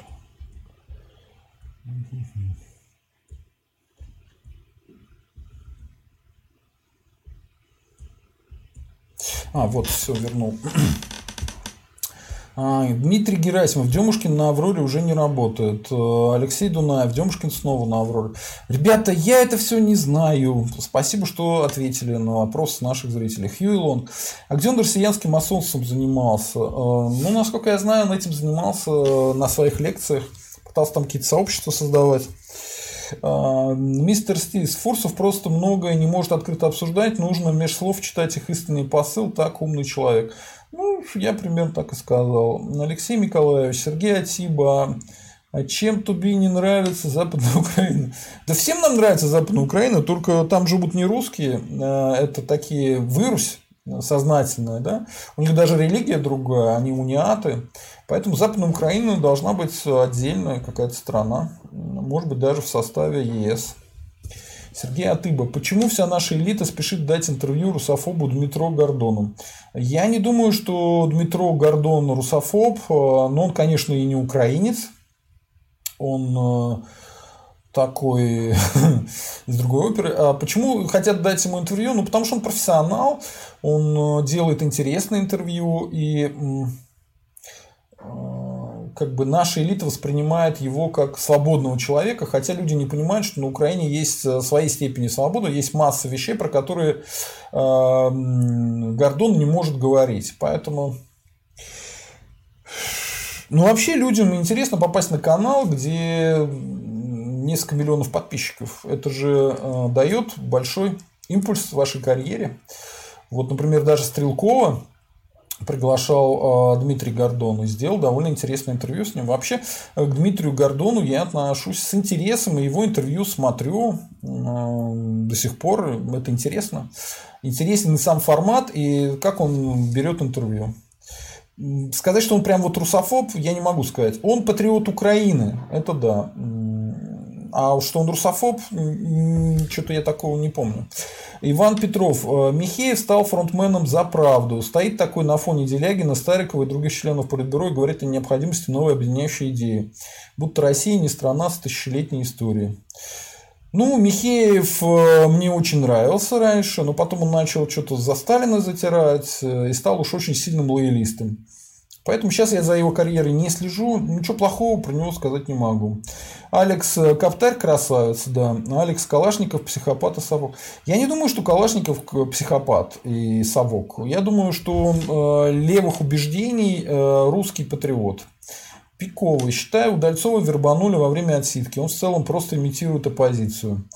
Да нет, он просто очень серьезно посидел, он чуть не помер во время голодовок, э, еще задолго до того, как Навальный начал голодовки свои. Так что я думаю, он э, пытается сейчас найти какие-то новые формы работы. И на самом деле всю оппозицию очень сильно несистемную задавили, поэтому вот вы считаете, что он там его вербанули, еще что-то, ну, не похож на Удальцова, чтобы его вербанули, он из других людей. Так, э, Э, Виталий Башинский. Здравствуйте, господа, и вам здравствуйте. Э, Алексей Мих... Николаевич. Я Алексей Николаевич. Ну, прекрасно. Э, мистер Стис. Михеев про системная марионетка. Почему им некоторые восхищаются? Ну, он умеет резко говорить, а в РФушке почему-то любят людей, которые ярко и резко говорят. Неважно что. Важно, чтобы вот фразы взрывались в голове, и чтобы они были очень жесткими. Михеев умеет так говорить, поэтому им восхищаются как публицистам, наверное. Точно так же восхищаются многие Невзоровым. Потому что Невзоров умеет говорить такие очень яркие, жесткие фразы. Ну, а, например, какой-нибудь Минаев умеет говорить шуточки всякие на тему наркотиков, как правило. Так, э, так, так, так. Никита Болгов. Не хотите пригласить э, историка-монархиста Евгения Алексеева? Э, я не знаю ничего про Евгения Алексеева. Сейчас проверю, что это за человек быстренько. Ну, нет, так просто он не находится. Евгений Алексеев – это слишком распространенное имя фамилия. Киньте ссылки ну, в комментариях, напишите про него что-нибудь. А, где он там выступает, на каких проектах. Так просто он быстро не находится, извините. А я его не знаю. Паша Блок, как вы считаете, система конфедерации подходит для России, как в США Штаты? В США каждый штат это отдельное государство со своими законами, судом, а, и полицией, а, и законодательством для России, конечно же, не подходит. Россия должна быть унитарным государством. Вот когда говорят, что у нас слишком все разное, ничего не разное, у нас, наоборот, все одинаковое. А, я считаю, что в России не должно быть никакой ни конфедерации, ни федерации, а Россия должна быть унитарным, мощным государством. Я считаю, что могут быть некоторые национальные автономии, э, культурные, ну и все на этом, как бы не больше. А, потому что если допускать конфедерацию, все это закончится очень плохо. Не надо. Мы тем более сейчас находимся как раз в состоянии новой феодальной раздробленности. Украина, Белоруссия, РФ, три славянских, русских государства, фактически, да, а, они находятся с друг другом в такой вражде постоянно. И это крайне нехорошо, и от этого нужно отказаться и восстановить э, единое пространство, культурное, политическое, экономическое, э, желательно безо всякой войны, потому что воевать друг с другом это совершенно бессмыслица какая-то. Да? Алекс, мы не имперцы, а ирендентиалисты, но украинцы этого понять не способны. Ну, просто украинцы это имперцы украинские, поэтому они, разумеется, как все имперцы, обвиняют в империализме других. Так, Евгений Нилагри. Это демократия, это искажение власти народа. Народ это Лаос, а не Демос. Не очень интересно. На эту тему не очень интересно спорить, извините. А, так, э, вот тут Пися Писякин что-то пишет про Ольгу Скобееву. Дело в том, что я не смотрю Ольгу Скобееву и никак ее комментировать не буду. Поэтому Пися Писякина, э, иди в баню. Э, Пиковый. В РФ авторитарно-олигархический строй. Ну, я думаю, что тут у нас потихонечку тирания нарисовывается. Дмитрий Стис. Демократия вещь хорошая, вопрос в другом, а где она есть? В США разве она есть? Да, в США есть демократия, просто она не настолько демократичная, как какой-нибудь Швейцарии, например. Да? Но она там, несомненно, есть. Э, США – это демократическая страна. Пиковый рынок – это инструмент, а не самоцель. Э, ну, конечно, рынок – это не самоцель, демократия не самоцель. Самоцель – это э, желание русского народа жить хорошо. Это самоцель. А государство или демократия, или рынок – это инструменты того, как этого добиться. Э, надеюсь, ответил на ваш вопрос. Евгений Милогрет. Это такие правила быть с боя с народом. Демократы должны честно сказать, что правят Демос, а не народ Лаус. И все согласятся. Медведев честно предупредил, что без прививки нельзя всех заразить. И всем, господи, прививки, неинтересно. Не выизм их дела, доходы будут расти, не будет инфляции, только если деньги будут вкладываться в развитие производства, не складываться в кубышки олигархов. С этим соглашусь. Мистер Стилс, Евгений Нелагрет, для этого нужно менять систему. А на что менять? А, Евгений Нелагрет, согласно опять Аристотеля, есть три правильных формы власти. Монархия, аристократия, полития, власть полноправных граждан. Есть искажение, тирания, олигархия, демократия. Все старо как мир. Вы ошибаетесь, э, он демократию не считал искажением, он считал ахлократию искажением, власть толпы. То есть вы, Евгений Ниларет, э, откуда-то выдумали цитату Аристотеля. Нехорошо так делать. Так, так. Э, мистер Стис, Евгений Нила Грет. И главное, Аохл сам хочет менять систему. Среднестатистический обыватель инертен и пассивный, ему не хочется ничего менять, хочется больше потреблять. Нет, я с этим не соглашусь. Э, обычный среднестатистический э, избиратель, если видит, что система работает, с удовольствием голосует.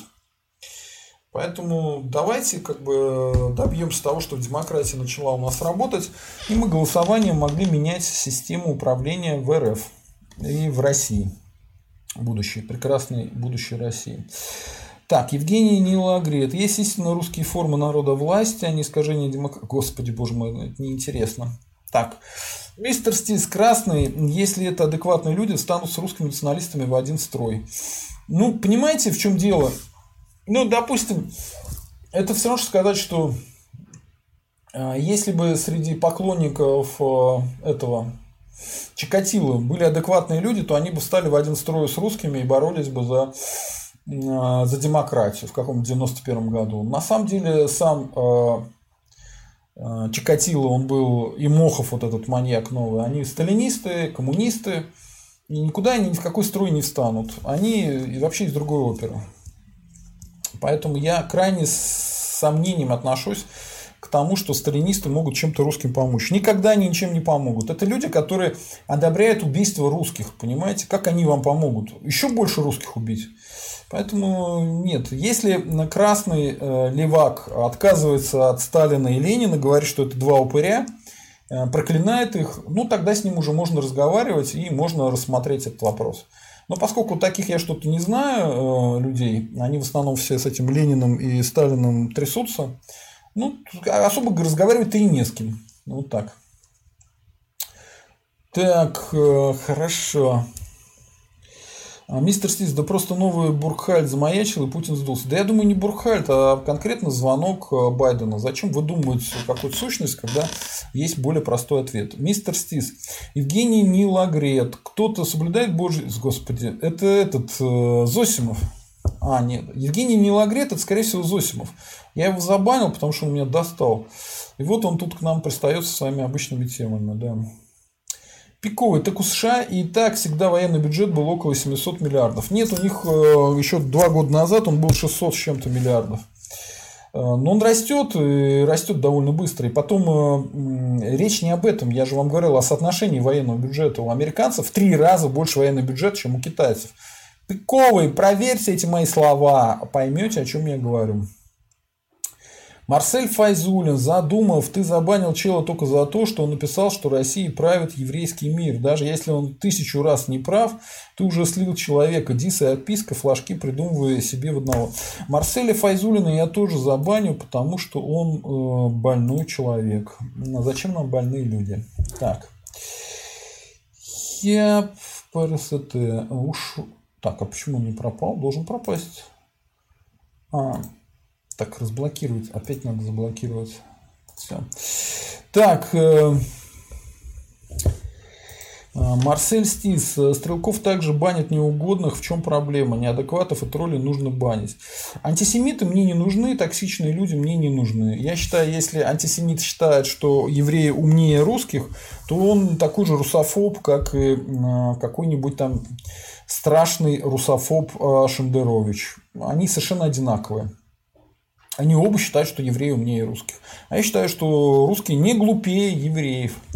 Поэтому антисемитов я банил, баню и буду банить. Так. А, Костя Шумейко, приветствую вас. Видели вторые дебаты Калашникова и Спицына? Думаю, там себя Евгений э, Юрьевич показал во всей красе столбовой дворянин. Блин. Я не хочу смотреть Спицына вообще, понимаете, он мне не интересен. Это человек э, мне не интересный. Э, очень мало у человека в жизни времени остается после какого-то периода, поэтому зачем тратить это время на Спицына? Он ничего никому не может доказать. Он повторяет одно и то же. Он э, пересказывает советские учебники исторические. Он лжет постоянно. Он мне не интересен. Так, э, мистер Сергей, как мне кажется, Донбасс для Путина это такая политическая карта, которая позволяет ему повышать рейтинг в нужный момент. Если нужно устроить маленькую войнушку, не заходя за красную линию. Э, я думаю, что Донбасс это история, которая случайно ему попала в руки. Скажем, Стрелков для того, чтобы Донбасс стал свободным, сделал больше, чем Путин. Особенно в первый период. Конечно, после как Стрелкова выгнали, то уже и Путин много чего сделал для Донбасса, чтобы Донбасс э, не был слит на Украину. Это тоже надо признать, э, Донбасс не, не слит.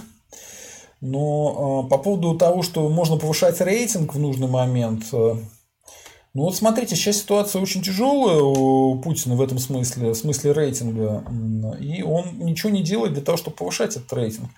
Повысить рейтинг можно было присоединением Беларуси, присоединением, сначала признанием ЛДНР, а потом присоединением ЛДНР, но он этого не делает почему-то. Поэтому, видимо, ему рейтинг тоже не важен.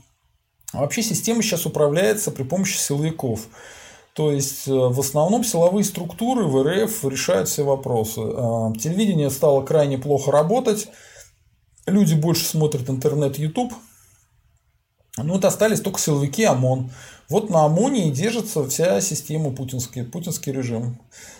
Если Путин хотел повысить свой рейтинг, да, ему нужно было бы опять э, заняться русским миром, э, попыткой как бы сделать какую-то более комфортную ситуацию для русских. Но он этим не занимается, ему это не интересно.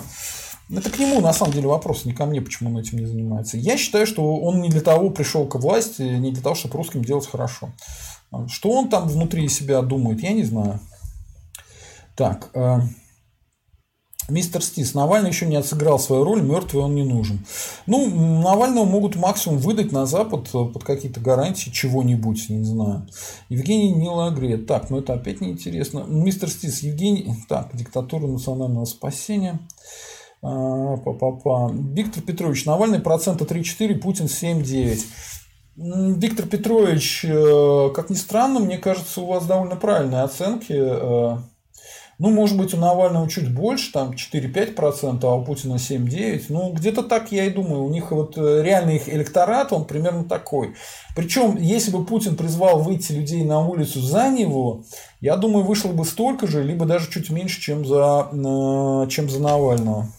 Но это моя оценка, не могу, к сожалению, ее никак пока проверить. Так. Влад Е. Сергей, какая глупость, на вентилы выходит один из ста, ваша математика это снобизм диванного эксперта. Ну, я же говорю, наванисты ничего не поняли и ничему не научились. Поэтому, понимаете, если они с 2012 года совершают одни и те же ошибки и никак не меняются, ну, кино не будет, они ничего не смогут. Э, мистер Стис, Сергей, обыватели, про которых вы говорите, им на всех плевать. Обыватель сегодня глупо недалек.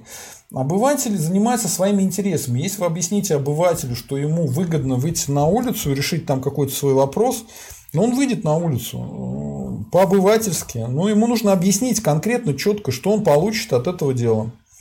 Ни Навальный, ни Путин этого объяснить не может. За почему они должны править Россией. Ни тот, ни другой. Мистер Стис, э, Россиянский обыватель плевать хотел и на левых, и правых, ему и под сапогом американского солдата хорошо будет, лишь бы бабки платили.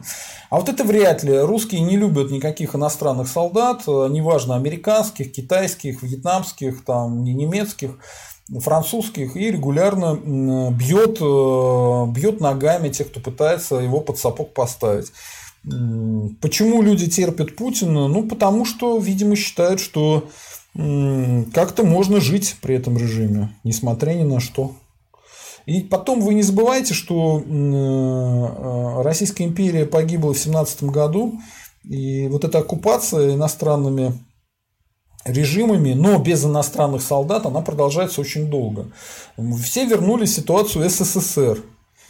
Вот сейчас э, ситуация позднего СССР. То есть режим, в который никто не верит, режим, который сам в себя не особо верит, он управляет государством, обеспечивает некую минимальную стабильность, минимальные заработные платы, минимальные, ну, с точки зрения еды сейчас намного лучше, чем э, в позднем СССР. Ну, как бы люди считают, от добра добра не ищут. Э, что-то может возмутить людей и вывести их на улицу? Может, но что неизвестно точно понятно и точно известно, что Навальный не сможет вывести людей на улицу. Не может. Он э, полгода этим занимался, у него не получилось. Единственная часть общества, которая это не поняла, это нас, сами навальнисты и сам Навальный. Хотя, я думаю, Навальный понял. Он не дурак. Так. Э, а, Евгений Нилагрет. Россиян не сломили иностранца, вот зомбоящик побеждает. Зомбоящик больше никого не побеждает. А, я не могу обсуждать Скобеева или Соловьева или кто там, Киселева, потому что я их не смотрю. И а, я думаю, что их вообще кроме бабок никто не смотрит. Есть масса свидетельств, что когда наш, наши передачи со Стрелковым показывают пенсионерам, пенсионеркам, они смотрят с удовольствием и говорят, да Стрелков прав, то есть э, никакой зомбоящик на них не действует, а действуют уже там обычные фразы Стрелкова, его мнение. Так, если бы Стрелкова показывали по телевизору, э, там, он был бы, я не знаю, там, национальным лидером, гораздо круче, чем Путин. Поэтому его и не показывают по телевизору. Мистер Стис. Сергей, ну с ФБК понятно, ФБК иностранный агент. А ну у русских националистов разве лучше дела? Русские националисты главная угроза для Путина, он никогда этого не скрывал. Мистер Стис, а я и не говорю, что русские националисты это какая-то сейчас страшная угроза для Путина. И русские националисты не выводили людей на улицу, а, поэтому как бы нет, я такого не говорю. Я вообще считаю, что сейчас ФБК доведут э, как иностранный агент до того уровня, в котором находятся русские националисты. А их сделают маргинальными, маргинальной политической силой. Ну, чтобы вы понимали, диссиденты, они были и при позднем Брежневском СССР, но их там было, знаете, там, э, какая-нибудь демонстрация на Красной площади, на которой вышло три человека, это было прям событие-событие. Ну, примерно ту, ту же самую сторону мы сейчас и идем. То есть, э, ну, вместо этих страшных больших митингов будет выходить там три с половиной человека с плакатиками, и потом их будут сидеть 40 огромные. Вот и все. Так. Так. Файзулина я слил. Денис Козырев. Сейчас, сейчас, сейчас. Ага, вот. Мистер Стис, потому что либералов националисты не переносят, все просто. Да нет, э, к либералам э, националисты, особенно к русским либералам, относятся хорошо. Э, я не знаю, почему Навальному не верит большинство населения, не могу это объяснить. Это нужно провести какой-то качественный опрос, лучше всего фокус-группу, набрать обычных людей, добрых русских и недобрых русских, посидеть, поговорить, почему они не верят Навальному. Могу только догадываться, наверное, они ему не верят, потому что не понимают, к чему он призывает. Не понимает, что он хочет. Э, вот ранний Путин говорил, что он решит вопрос с Чечней. Э, решил вопрос Чечни. Ранее Путин говорил, что будет экономика развиваться, будем жить богаче. Ну, жили богаче, экономика развивалась за счет цен на нефть. Да, не за счет каких-то его там действий крутых. Хотя с точки зрения макроэкономики какие-то вещи правильно делались до 2008 года точно. А что конкретно предлагает Навальный, непонятно. Понятно, что он какой-то человек чужеродный. чужеродный. Наверное, поэтому ему и не верят. Э, наверное, поэтому. Не знаю. Я говорю, нужно фокус-группу проводить, чтобы понять, э, в чем, почему люди не пошли за Навальным, хотя вот он вроде как и в тюрьме сидит, и вроде как отравили его, и все равно люди этому не поверили. Неясно. Э, мистер Стис, Стрелков и его сторонники открыто заявляют, с Либердой в одном ряду стоять не будут. Ну да, я об этом говорил. Крыловит Крылов. Почему националист, а не патриот? А гордость великороссов – это нормально. А, потому что националист – это тот, кто любит свою нацию. Нацист – тот, кто ненавидит другие нации. Поэтому я не нацист, я не люблю нацистов, я националист. Я люблю свою нацию, а к другим нациям отношусь ровно, в зависимости от того, что они делают хорошего или плохого для моей нации. Поэтому я националист, и вам рекомендую быть не патриотом. А патриот – это не очень понятно. Вот Патриот – это патриот государства. Да? Какого государства патриот? РФ? И что, русским хорошо живется в РФ? Не знаю, вряд ли. Так, мистер Стис. Сергей, а что это для Путина? Ну, подумаешь, ну не смогли ленивые шахтеры защитить себя, а их вина. Ну, для Путина это будет падение рейтинга. У него и так 7-9% рейтинг. Будет еще меньше, что ли. Ну, не знаю. Плюс силовики от него отвернутся, если он сдаст Донбасс. Понимаете, все держится на силовиках. Если он сдаст Донбасс, э, то силовикам покажет, что он слабый. И он сдает территорию страны, которую силовики уже считают своей. Это для него будет страшная ошибка, и он может э, потерять власть. Поэтому сдавать Донбасс для него опасно. Влад ЕС. Я, конечно, погорячился, что в обществе 1-2% националистов. Таких крайних, как Задумов, 0,1-0,2. А я думаю, Влад, есть таких э, уникальных людей, как вы, в обществе, вот вы один и есть. Один. Один такой Влад есть, который вообще не понимает, что вокруг происходит и болтает всякую ерунду. Так, Денис Козырев, наш спонсор. Народ, становитесь спонсорами канала. Э, это нажимаете на кнопку «Спонсировать» под любым видео или рядом с каналом и становитесь нашими спонсорами. Денис Козырев, Шашурин же рассказывал про вклады СССР. Они обеспечены золотом и другими архивами Гохрана и Центробанка. Я бы не верил никакому Шашурину, потому что, честно говоря, и золото, и активы Гохрана и Центробанка в позднем СССР э, после, по перестройки при Горбачеве все, что можно было вывести, все вывезли. Так. Россиянин-империалист пишет, что да, он имперский украинский националист. Э, империалист, точнее, да. Хорошо. Мистер Стис, НС, ну что? Человек он толковый, а знал его, был э, в рядах РНЕ. Ну, РНЕ э, провалился. Мистер Стис пишет, что он еврей. Да хоть китаец. Денис Козырев. Савельева можно пригласить на тему церебрального сорсинга перспективы русских мозгов и российской науки. Я пытался его несколько раз пригласить, что-то не идет. Плюс он как-то очень левым стал. Влад ЕС. А существуют националисты, не этатисты, свободные люди, которые не желают под царский сапог. А, понимаете, Влад ЕС, вы несете ахинею, потому что э, русские националисты, они и так свободные люди, ни под какой сапог не хотят. И вы выдумали себе каких-то э, националистов, которые хотят под какой-то сапог, и про них говорите. Вы ничем от Мазеп не отличаетесь. Вы точно так же, как они выдумали свою собственную реальность и в ней живете. Поэтому навальнисты и проигрывают, что вы какие-то сектанты, не имеющие отношения к реальности. Так, вот смотрите, вот тут же рядом россиянин-империалист пишет, скажите спасибо Путину, что э, все-таки не погнал вас грязным сапогом на улицу. Видите, у вас зацикленность какая-то на сапогах. Вы, видимо, этот сапог во сне э, видите. Вы целуете этот сапог и во сне, и наяву, и поэтому все время про сапог говорите. Мистер Стис, у Дальцова система сильно помяла, он уже не тот, что раньше был. Я думаю, он тот же самый, но просто он не видит э, ситуации, при которой нужно выходить на улицу.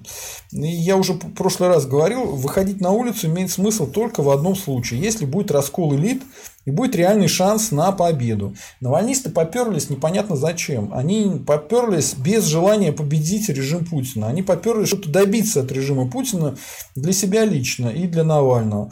Ну, с точки зрения вызова врачей к Навальному, выяснилось, что врачей к Навальному вызвали до того, как вывели навальнисты людей на улицу. То есть, ну, вообще непонятно, что они делают, подставляют людей, которые за них э, пытаются бороться. Да? Ну,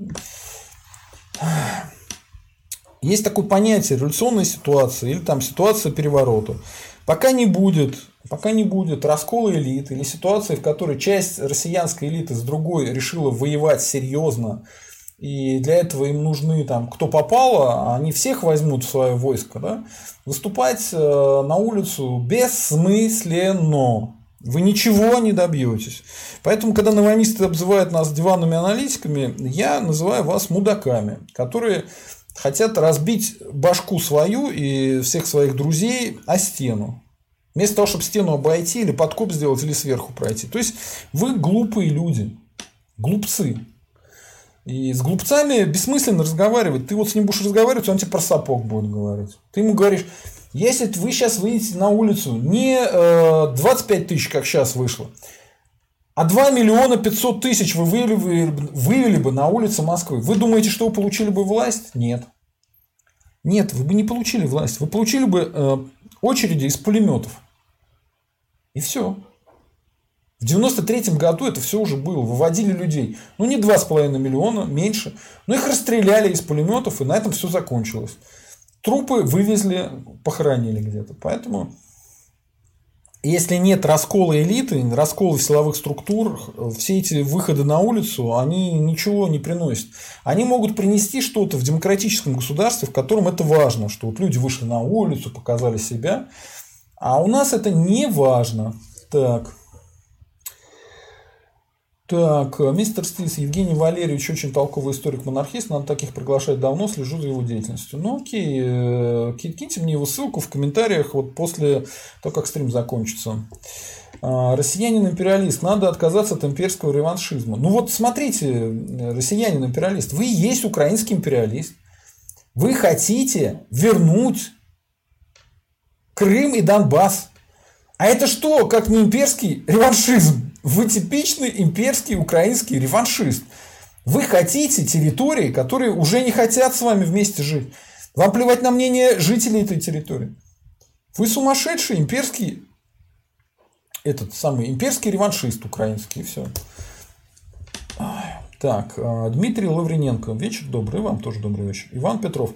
Российской империи Николай II достигли больше, чем все умняшки со своими рецептами. Да, да. Ну, он и был умняшкой сам Николай II. Так. Светлана Соколова. 12 мая при обсуждении исторической темы с Матлиным будет и Стрелков – понятия не имею. Насколько я понимаю, Стрелков не хочет э, на этой исторической теме выступать, потому что он э, не очень в курсе ни по гражданской войне, ни по войне с турками. Поэтому он не хочет быть статистом, так что вряд ли он там будет. И вообще я не уверен, что она будет 12 мая, это самая встреча, обсуждение стрима. Э, не знаю, пока, Светлана, не хочу вам врать. Я пока условно поставил на 12 мая, когда будет на самом деле, не знаю. Дмитрий Лаврененко, да, подождем, пока путинское советское поколение руководителей помрет, может и современные люди будут. Медведев, он современный на их фоне. А, я думаю, ждать, пока там кто-то помрет, совершенно бессмысленно, потому что родятся новые. Вот. Уже сейчас огромное количество людей, свидетелей СССР, которые никогда в СССР не были, не знают, что такое СССР. Они мне, человеку, который жил в СССР, рассказывают, как там было хорошо. Поэтому нет, э, это не, не в этом дело. А, ну, конечно, если пройдет очень много времени, жизнь изменится. В этом смысле вы правы. А так, я бы на это не рассчитывал. Я бы на это не рассчитывал. Так, Алекс, а бесполезно ждать вымирания советских, массово создаются новые левые, все эти СЖВ и прочее, их посадят, их нам посадят, если что. Ну, не знаю, э, надеюсь, нет. Э, так. Так, опять все слетело. Давайте-ка вернемся. Ага. Так, мистер Стис, Алекс, примерно об этом я и говорю. Бесполезно ждать, когда вода расколет камень, нужно поднять камень. Ну да. Дмитрий Лаврененко. Политическая или насильственная смена руководства пока просто не намечается. Ну как э, не намечается? Дело в том, что вот эта ситуация э, э, диктатуры, она кажется внешне очень жесткой. Все происходит только потому, что Путин сказал, да? Вот такая власть, в отличие от демократии, она очень э, хрупкая. То есть все основано на желании Путина и на каких-то группах, которые поддерживают Путина. При демократии есть гораздо более широкий слой людей, которые заинтересованы в этом режиме. Сейчас такого широкого слоя, заинтересованного в режиме Путина, нету. Большинство людей, которые живут в РФ, они не заинтересованы в режиме Путина. То есть э, выгодоприобретателей очень мало, и с каждым годом все меньше и меньше от этого самого режима Путина. Поэтому я думаю, что э, в любой момент может у них что-то случиться. Прилететь какой-нибудь черный лебедь, и все обрушится. И обрушится именно в таком плане, как это обрушилось в позднем СССР. То есть, еще вчера никто не знал, что завтра будет полный пипец, а вот он пипец наступил, и все. То есть, даже самые умные люди могут не заметить, когда это случилось. Поэтому я бы не был таким диким пессимистом, но не был бы и оптимистом. Я вообще считаю, что в этом году, скорее всего, нас э, ничего интересного не ждет. То есть нужно больше заниматься там э, популяризацией наших мнений. Вот э, и все. А, Атлантис, а, когда новые гости. Я думаю, что я сокращу количество гостей и выступлений на неделе, потому что очень мало донатов, очень мало спонсоров. У меня много времени уходит на а, совершенно другие вещи и другие проекты. Так. Мистер Стис, Сергей, так вы ответили на вопрос про рейтинг. Сегодня у Путина все схвачено. Понимаете, в чем дело? Если бы у него был больше рейтинг, то ему не надо было бы так сильно зависеть от силовиков. Соответственно, с его точки зрения, с точки зрения управления Путина, э, конечно, чем больше рейтинг Путина, тем больше вероятности, что он останется у власти. Сейчас э, все держится, когда на силовиках. Это крайне хрупкая конструкция. Просто ну, почитайте римских историков. Ну, неужели вы думаете, что диктаторы и тираны, они только сейчас появились? Они были и в Древней Греции, а в Древнем Риме э, жизнь при тиранах очень хорошо описывается. Понимаете, все эти э, заморочки, которые кажутся многим людям, не читавшим римских историков, они ощущаются как что-то новое, необычное, а вот здесь завинтили гайки, тут завинтили гайки, а как же оно будет?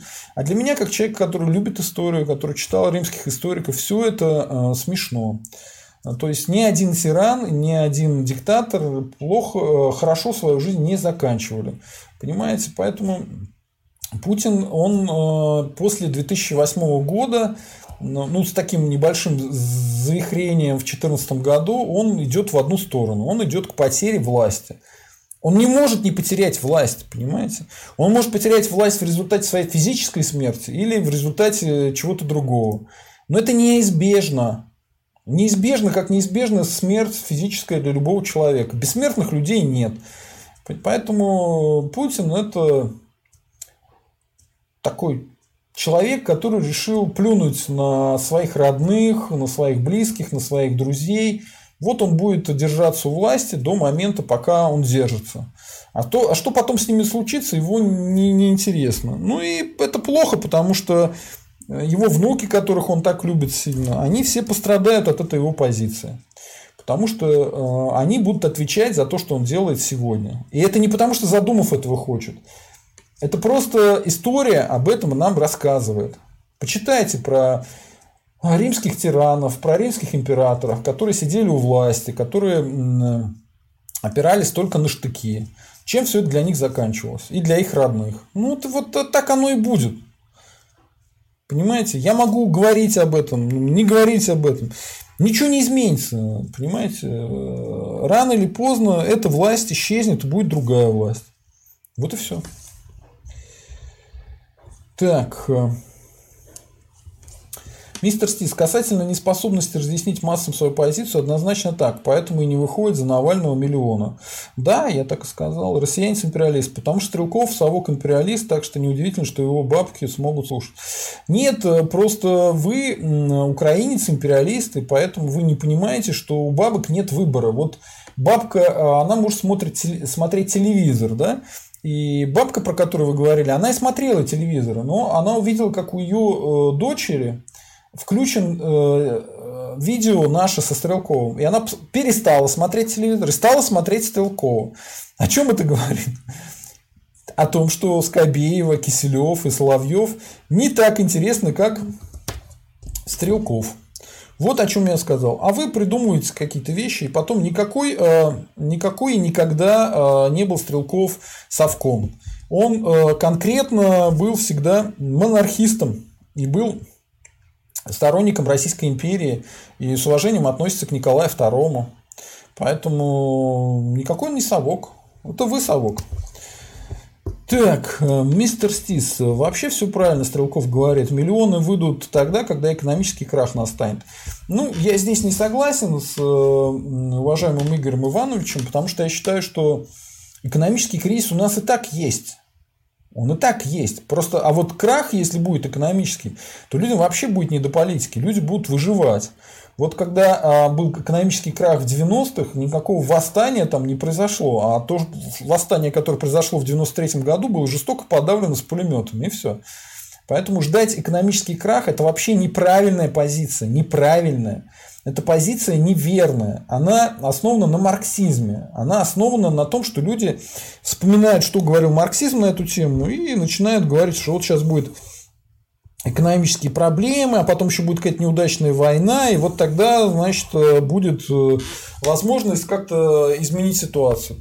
А я вам сказал, надо думать по-другому. Пока не будет раскола в элитах, пока в элитах не наступят э, там, несколько крупных группировок, которые будут бороться друг с другом за власть, открыто и не открыто, неважно, до того момента ничего не сработает. Ничего не сработает. То, что вы сейчас говорите, э, ничего не получится. Читайте не Маркса, а Макиавелли. Макиавелли был умный, а Маркс был дурак. Вот и все. Почитайте Макиавелли. Когда э, может случиться э, возможность ударить? Тогда, когда большая часть элиты или какая-то часть элиты захочет э, изменить ситуацию.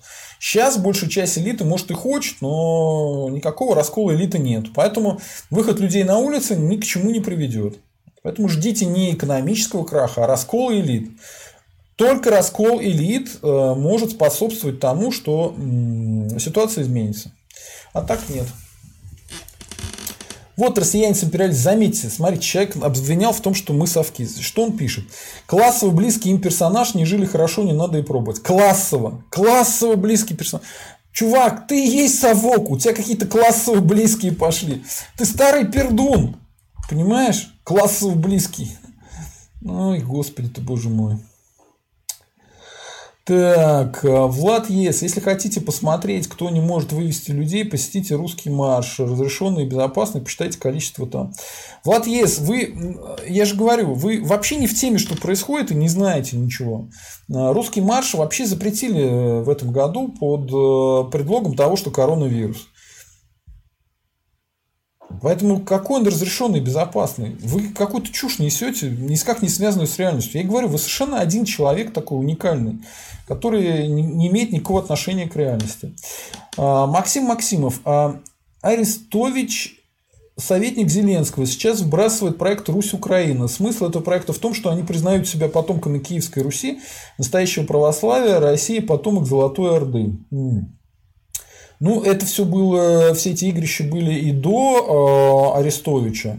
Вообще характерно, что именно Арестович и Зеленский, они будут, значит, двумя потомками Киевской Руси. Ох, тут уж действительно про Хазарию вспомнишь. Э, ни черта у них не выйдет, потому что, ну, кто поверит Зеленскому про э, Киевскую Русь? Ну, правда, вот э, Русь Украина. А вбрасывать они могут что угодно. И до них, по-моему, вот эти как же они назывались-то? Э, Под Аваковым движуха была, э, до сих пор существует. Как же это движение? уже даже не помню. Вот они тоже про Киевскую Русь говорили. Ну, тоже у них ни черта не получилось. Грубый закат. Ну, как я могу верить Навальному, если он кооперируется с КПРФ, неоднократно их хвалит в своих роликах, в том числе и Зюганова, поддерживает левые марксистские ценности, ЛГБТ и феминизм. Ну, это неправда. Эм, я бы не сказал, что он поддерживает эти ценности. Он поддерживает толерантность к этим людям, а не эти ценности. Денис Козырев, э, Максим, а чего не хазарского каганата? Денис Козырев то же самое сказал, что и я. Окей. Э, грубый закат. Я не понимаю, кто он, кто такой Навальный по взглядам на самом деле.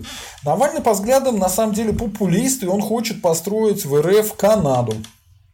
А, вот э, такая у него позиция и такая у него задача. Э, сделать э, аналог Канады в РФ. Уверен, что Владу ЕС это понравится.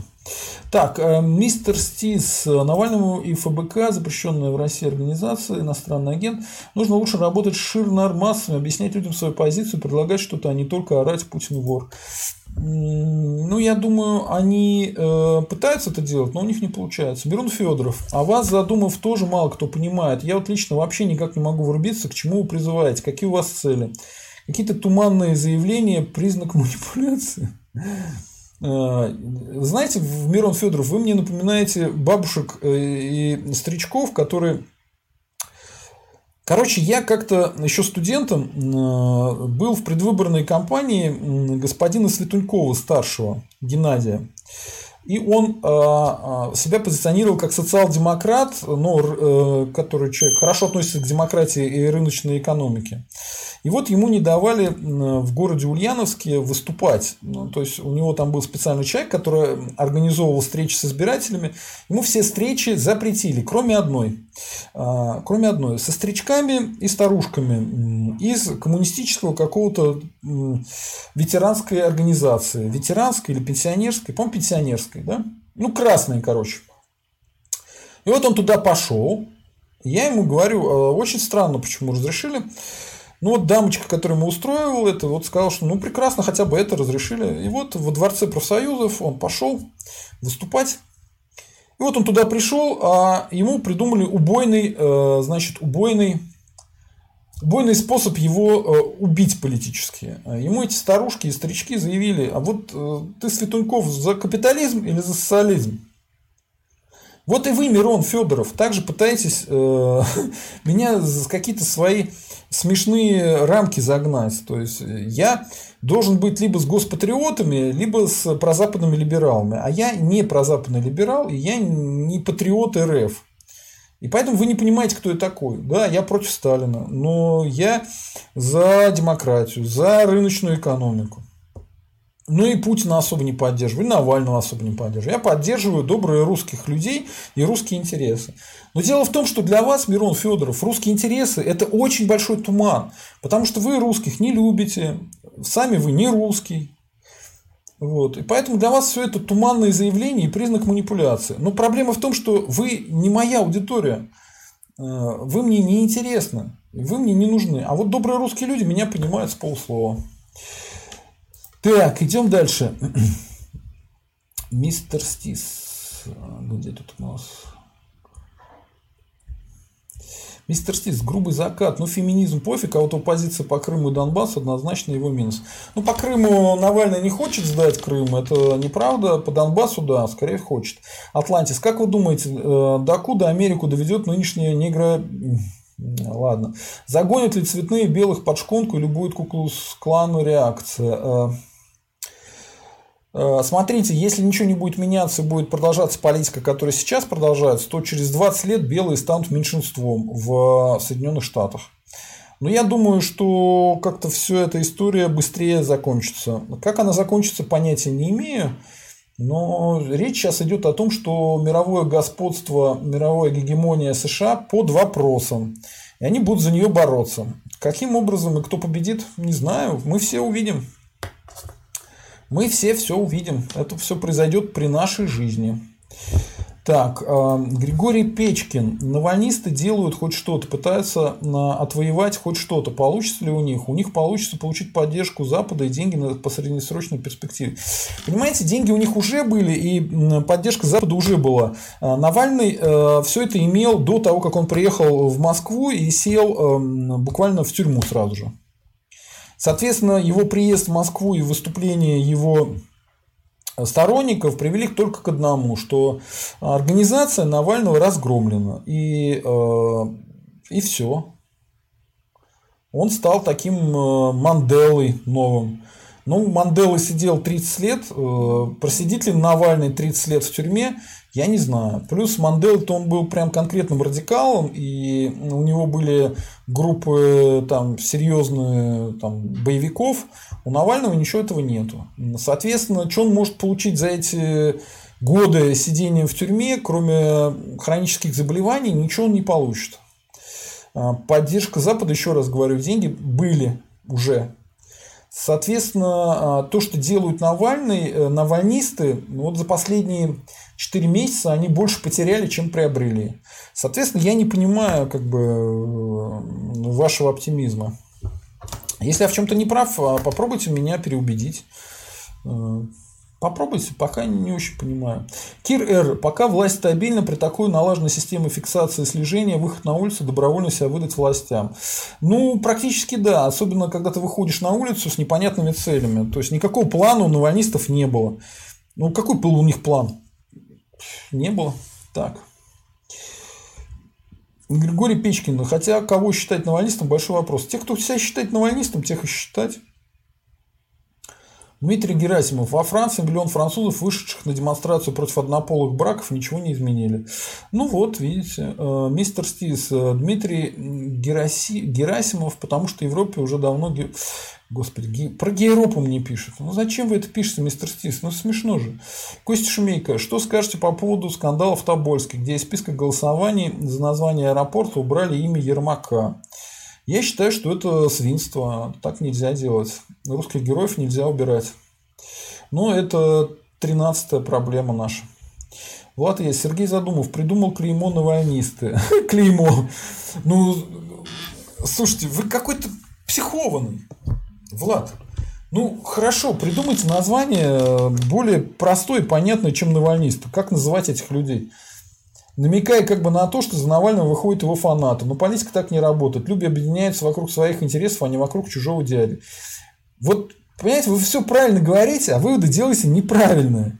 Это говорит о том, что вы человек умный, но без нормального гуманитарного образования.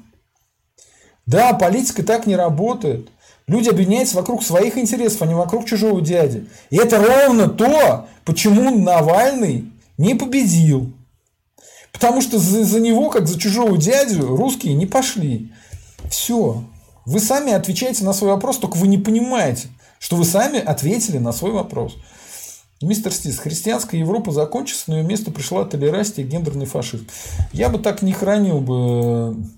Слышали, недавно был скандал, э, несколько, несколько тысяч, по-моему, э, силовиков французских написали письмо, по-моему, тысячи человек, и Ле Пен их поддержала по поводу того, что э, с, с экстремистами-исламистами надо бороться.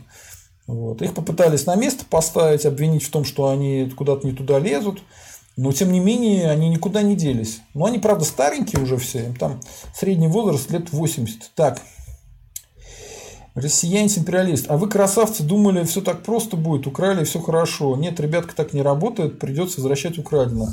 Понимаете, в чем дело? Вы э, действительно империалист. Э, вы думаете, что русские воспринимают э, возвращение Крыма как то, что мы что-то у кого-то украли. Нет, мы считаем, что это вы украли у нас большую часть Украины.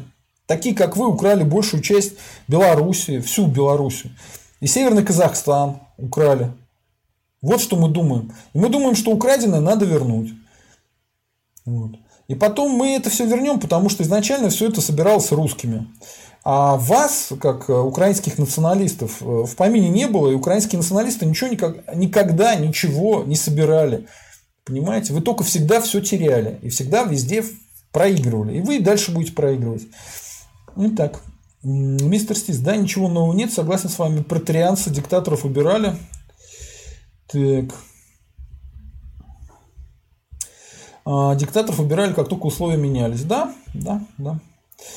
А, Алекс э, неудачен. Ждать, пока они помрут, такая тема у Децела была. Э, ну вот Децела вроде как отравили даже. Влад ЕС, россиянец-империалист. Хочешь узнать, чей Крым? Открой земельный кадастр. Ты не туда не смотришь. Не на пограничные столбики надо смотреть, а в земельный кадастр. Окей, мистер Стивс. Ну, Сергей, согласитесь, что экономический крах – это стимул, ибо сегодня у людей есть бабки на бутики и покупку машин, бухло и проституток, а как при крахе им нужно будет гнев на кого-то выплеснуть. Ну, большинства русских э, нету и сейчас денег на бутики, на покупку машин, на бухло и проституток. Э, как бы при крахе ничего для них не изменится. То есть, как не было, так и не будет. Вы описываете каких-то россиянских этих э, элитариев. Вот, э, может быть, они как бы от экономического краха захотят какой-то гнев на кого-то выплеснуть. Но, понимаете, у Макиавелли сказано, что если устроить переворот или какую-то движуху может только элита действующая. У остальных нет финансовых ресурсов. Поэтому, ну вот если их лишат денег, э, то они могут быть очень гневными, но максимум, как они смогут излить гнев, кого-нибудь там убив, и все. А как политическая фактура они закончатся в этот момент. Так, э, россияне-империалисты, расскажите, что с империями приходит и какая вероятность такого исхода в 21 веке? Ну, с, с Украинской империей произойдет то, что со всеми империями она разрушится, и она уже начала рушиться. Вот Крым отошел, Донбасс отошел, и Украинская империя обречена. И мы, вы будете жить э, в эпоху ее распада. Так, э, Влад ЕС. Мне больше нравится общественное устройство Швейцарии, но Канада не худший вариант. Ну, не худший, да, но как бы вот э, русских особо э, этим возбудить невозможно. Так, Макс Максимов. У либерала Андрея Ларионова интересная аналитика в ЖЖ российско-американских отношений. В частности, после инаугурации Байдена стал строить Северный поток и уменьшили военную помощь Украине.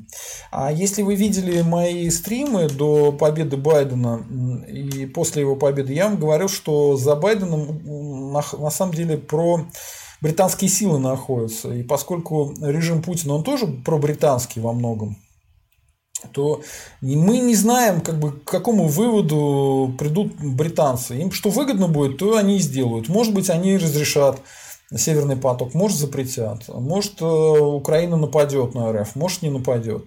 Неизвестно, что им будет выгодно, то они и сделают. Вот так. Поэтому Андрей Ларионов – это человек, который э, был довольно интересным экономистом, но он э, доигрался, его даже американцы начали вычищать из своих структур. Потому что он конспирологией увлекся. Поэтому его аналитика, она, ну, если ее очистить от конспирологии, то она, может быть, имеет смысл поговорить. Так. Так, э, Геннадий Огарев. Даже Панасенко сказал, что революцию в Российской империи устроили в основном местечковые большевики. Уж он-то не антисемит, просто это факт. Э, ну, Панасенков антисемит или нет, я не знаю, но то, что он расист, по-моему, это абсолютно всем понятно. Да? К Панасенкову я отношусь э, ну, без, без фанатизма. Он интересный персонаж. У него очень много русофобии. Но, э, в принципе, с ним было бы интересно пообщаться, понять, что он действительно хочет. Его не устраивает нынешняя ситуация. Уже хотя бы это было бы интересно понять, что у него в голове. Мистер Стис. Геннадий Огарев устроил кучку, большинство подхватило так корректнее. Ну что, а, спасибо, народ. Я в эфире 2 часа 9 минут. Я думаю, для такого стрима хватит. Большое спасибо всем, кто меня смотрел. Подписывайтесь на канал, ставьте лайки, пишите, э, пишите комментарии. Э, вот, э, рад, что приходили, общались. Давайте будем повторять это. По поводу гостей еще раз говорю. Если будет больше спонсоров, то будет больше гостей. Э, в пятницу, скорее всего, будет сюрприз, будет интересный гость. Надеюсь, что он сможет прийти. И, может быть, до пятницы постараюсь вытащить тех русских националистов, которые сейчас при... пытаются принимать участие в выборах вытащу их на стрим. А, либо Саву Федосеева, либо э, какого-нибудь э, другого доброго русского человека. Ну вот сейчас попробую с ними связаться и вытащить их. Ну это, наверное, среда, четверг. Э, вот. И будет, наверное, Гудков э, утром, ну там часов 12, либо в среду, в четверг или пятницу. Все, всем спасибо, ставим лайки, э, пишем комментарии, подписываемся на канал и обязательно нажимаем на колокольчик. Все, всем счастливо, всем пока, слава России и русские вперед!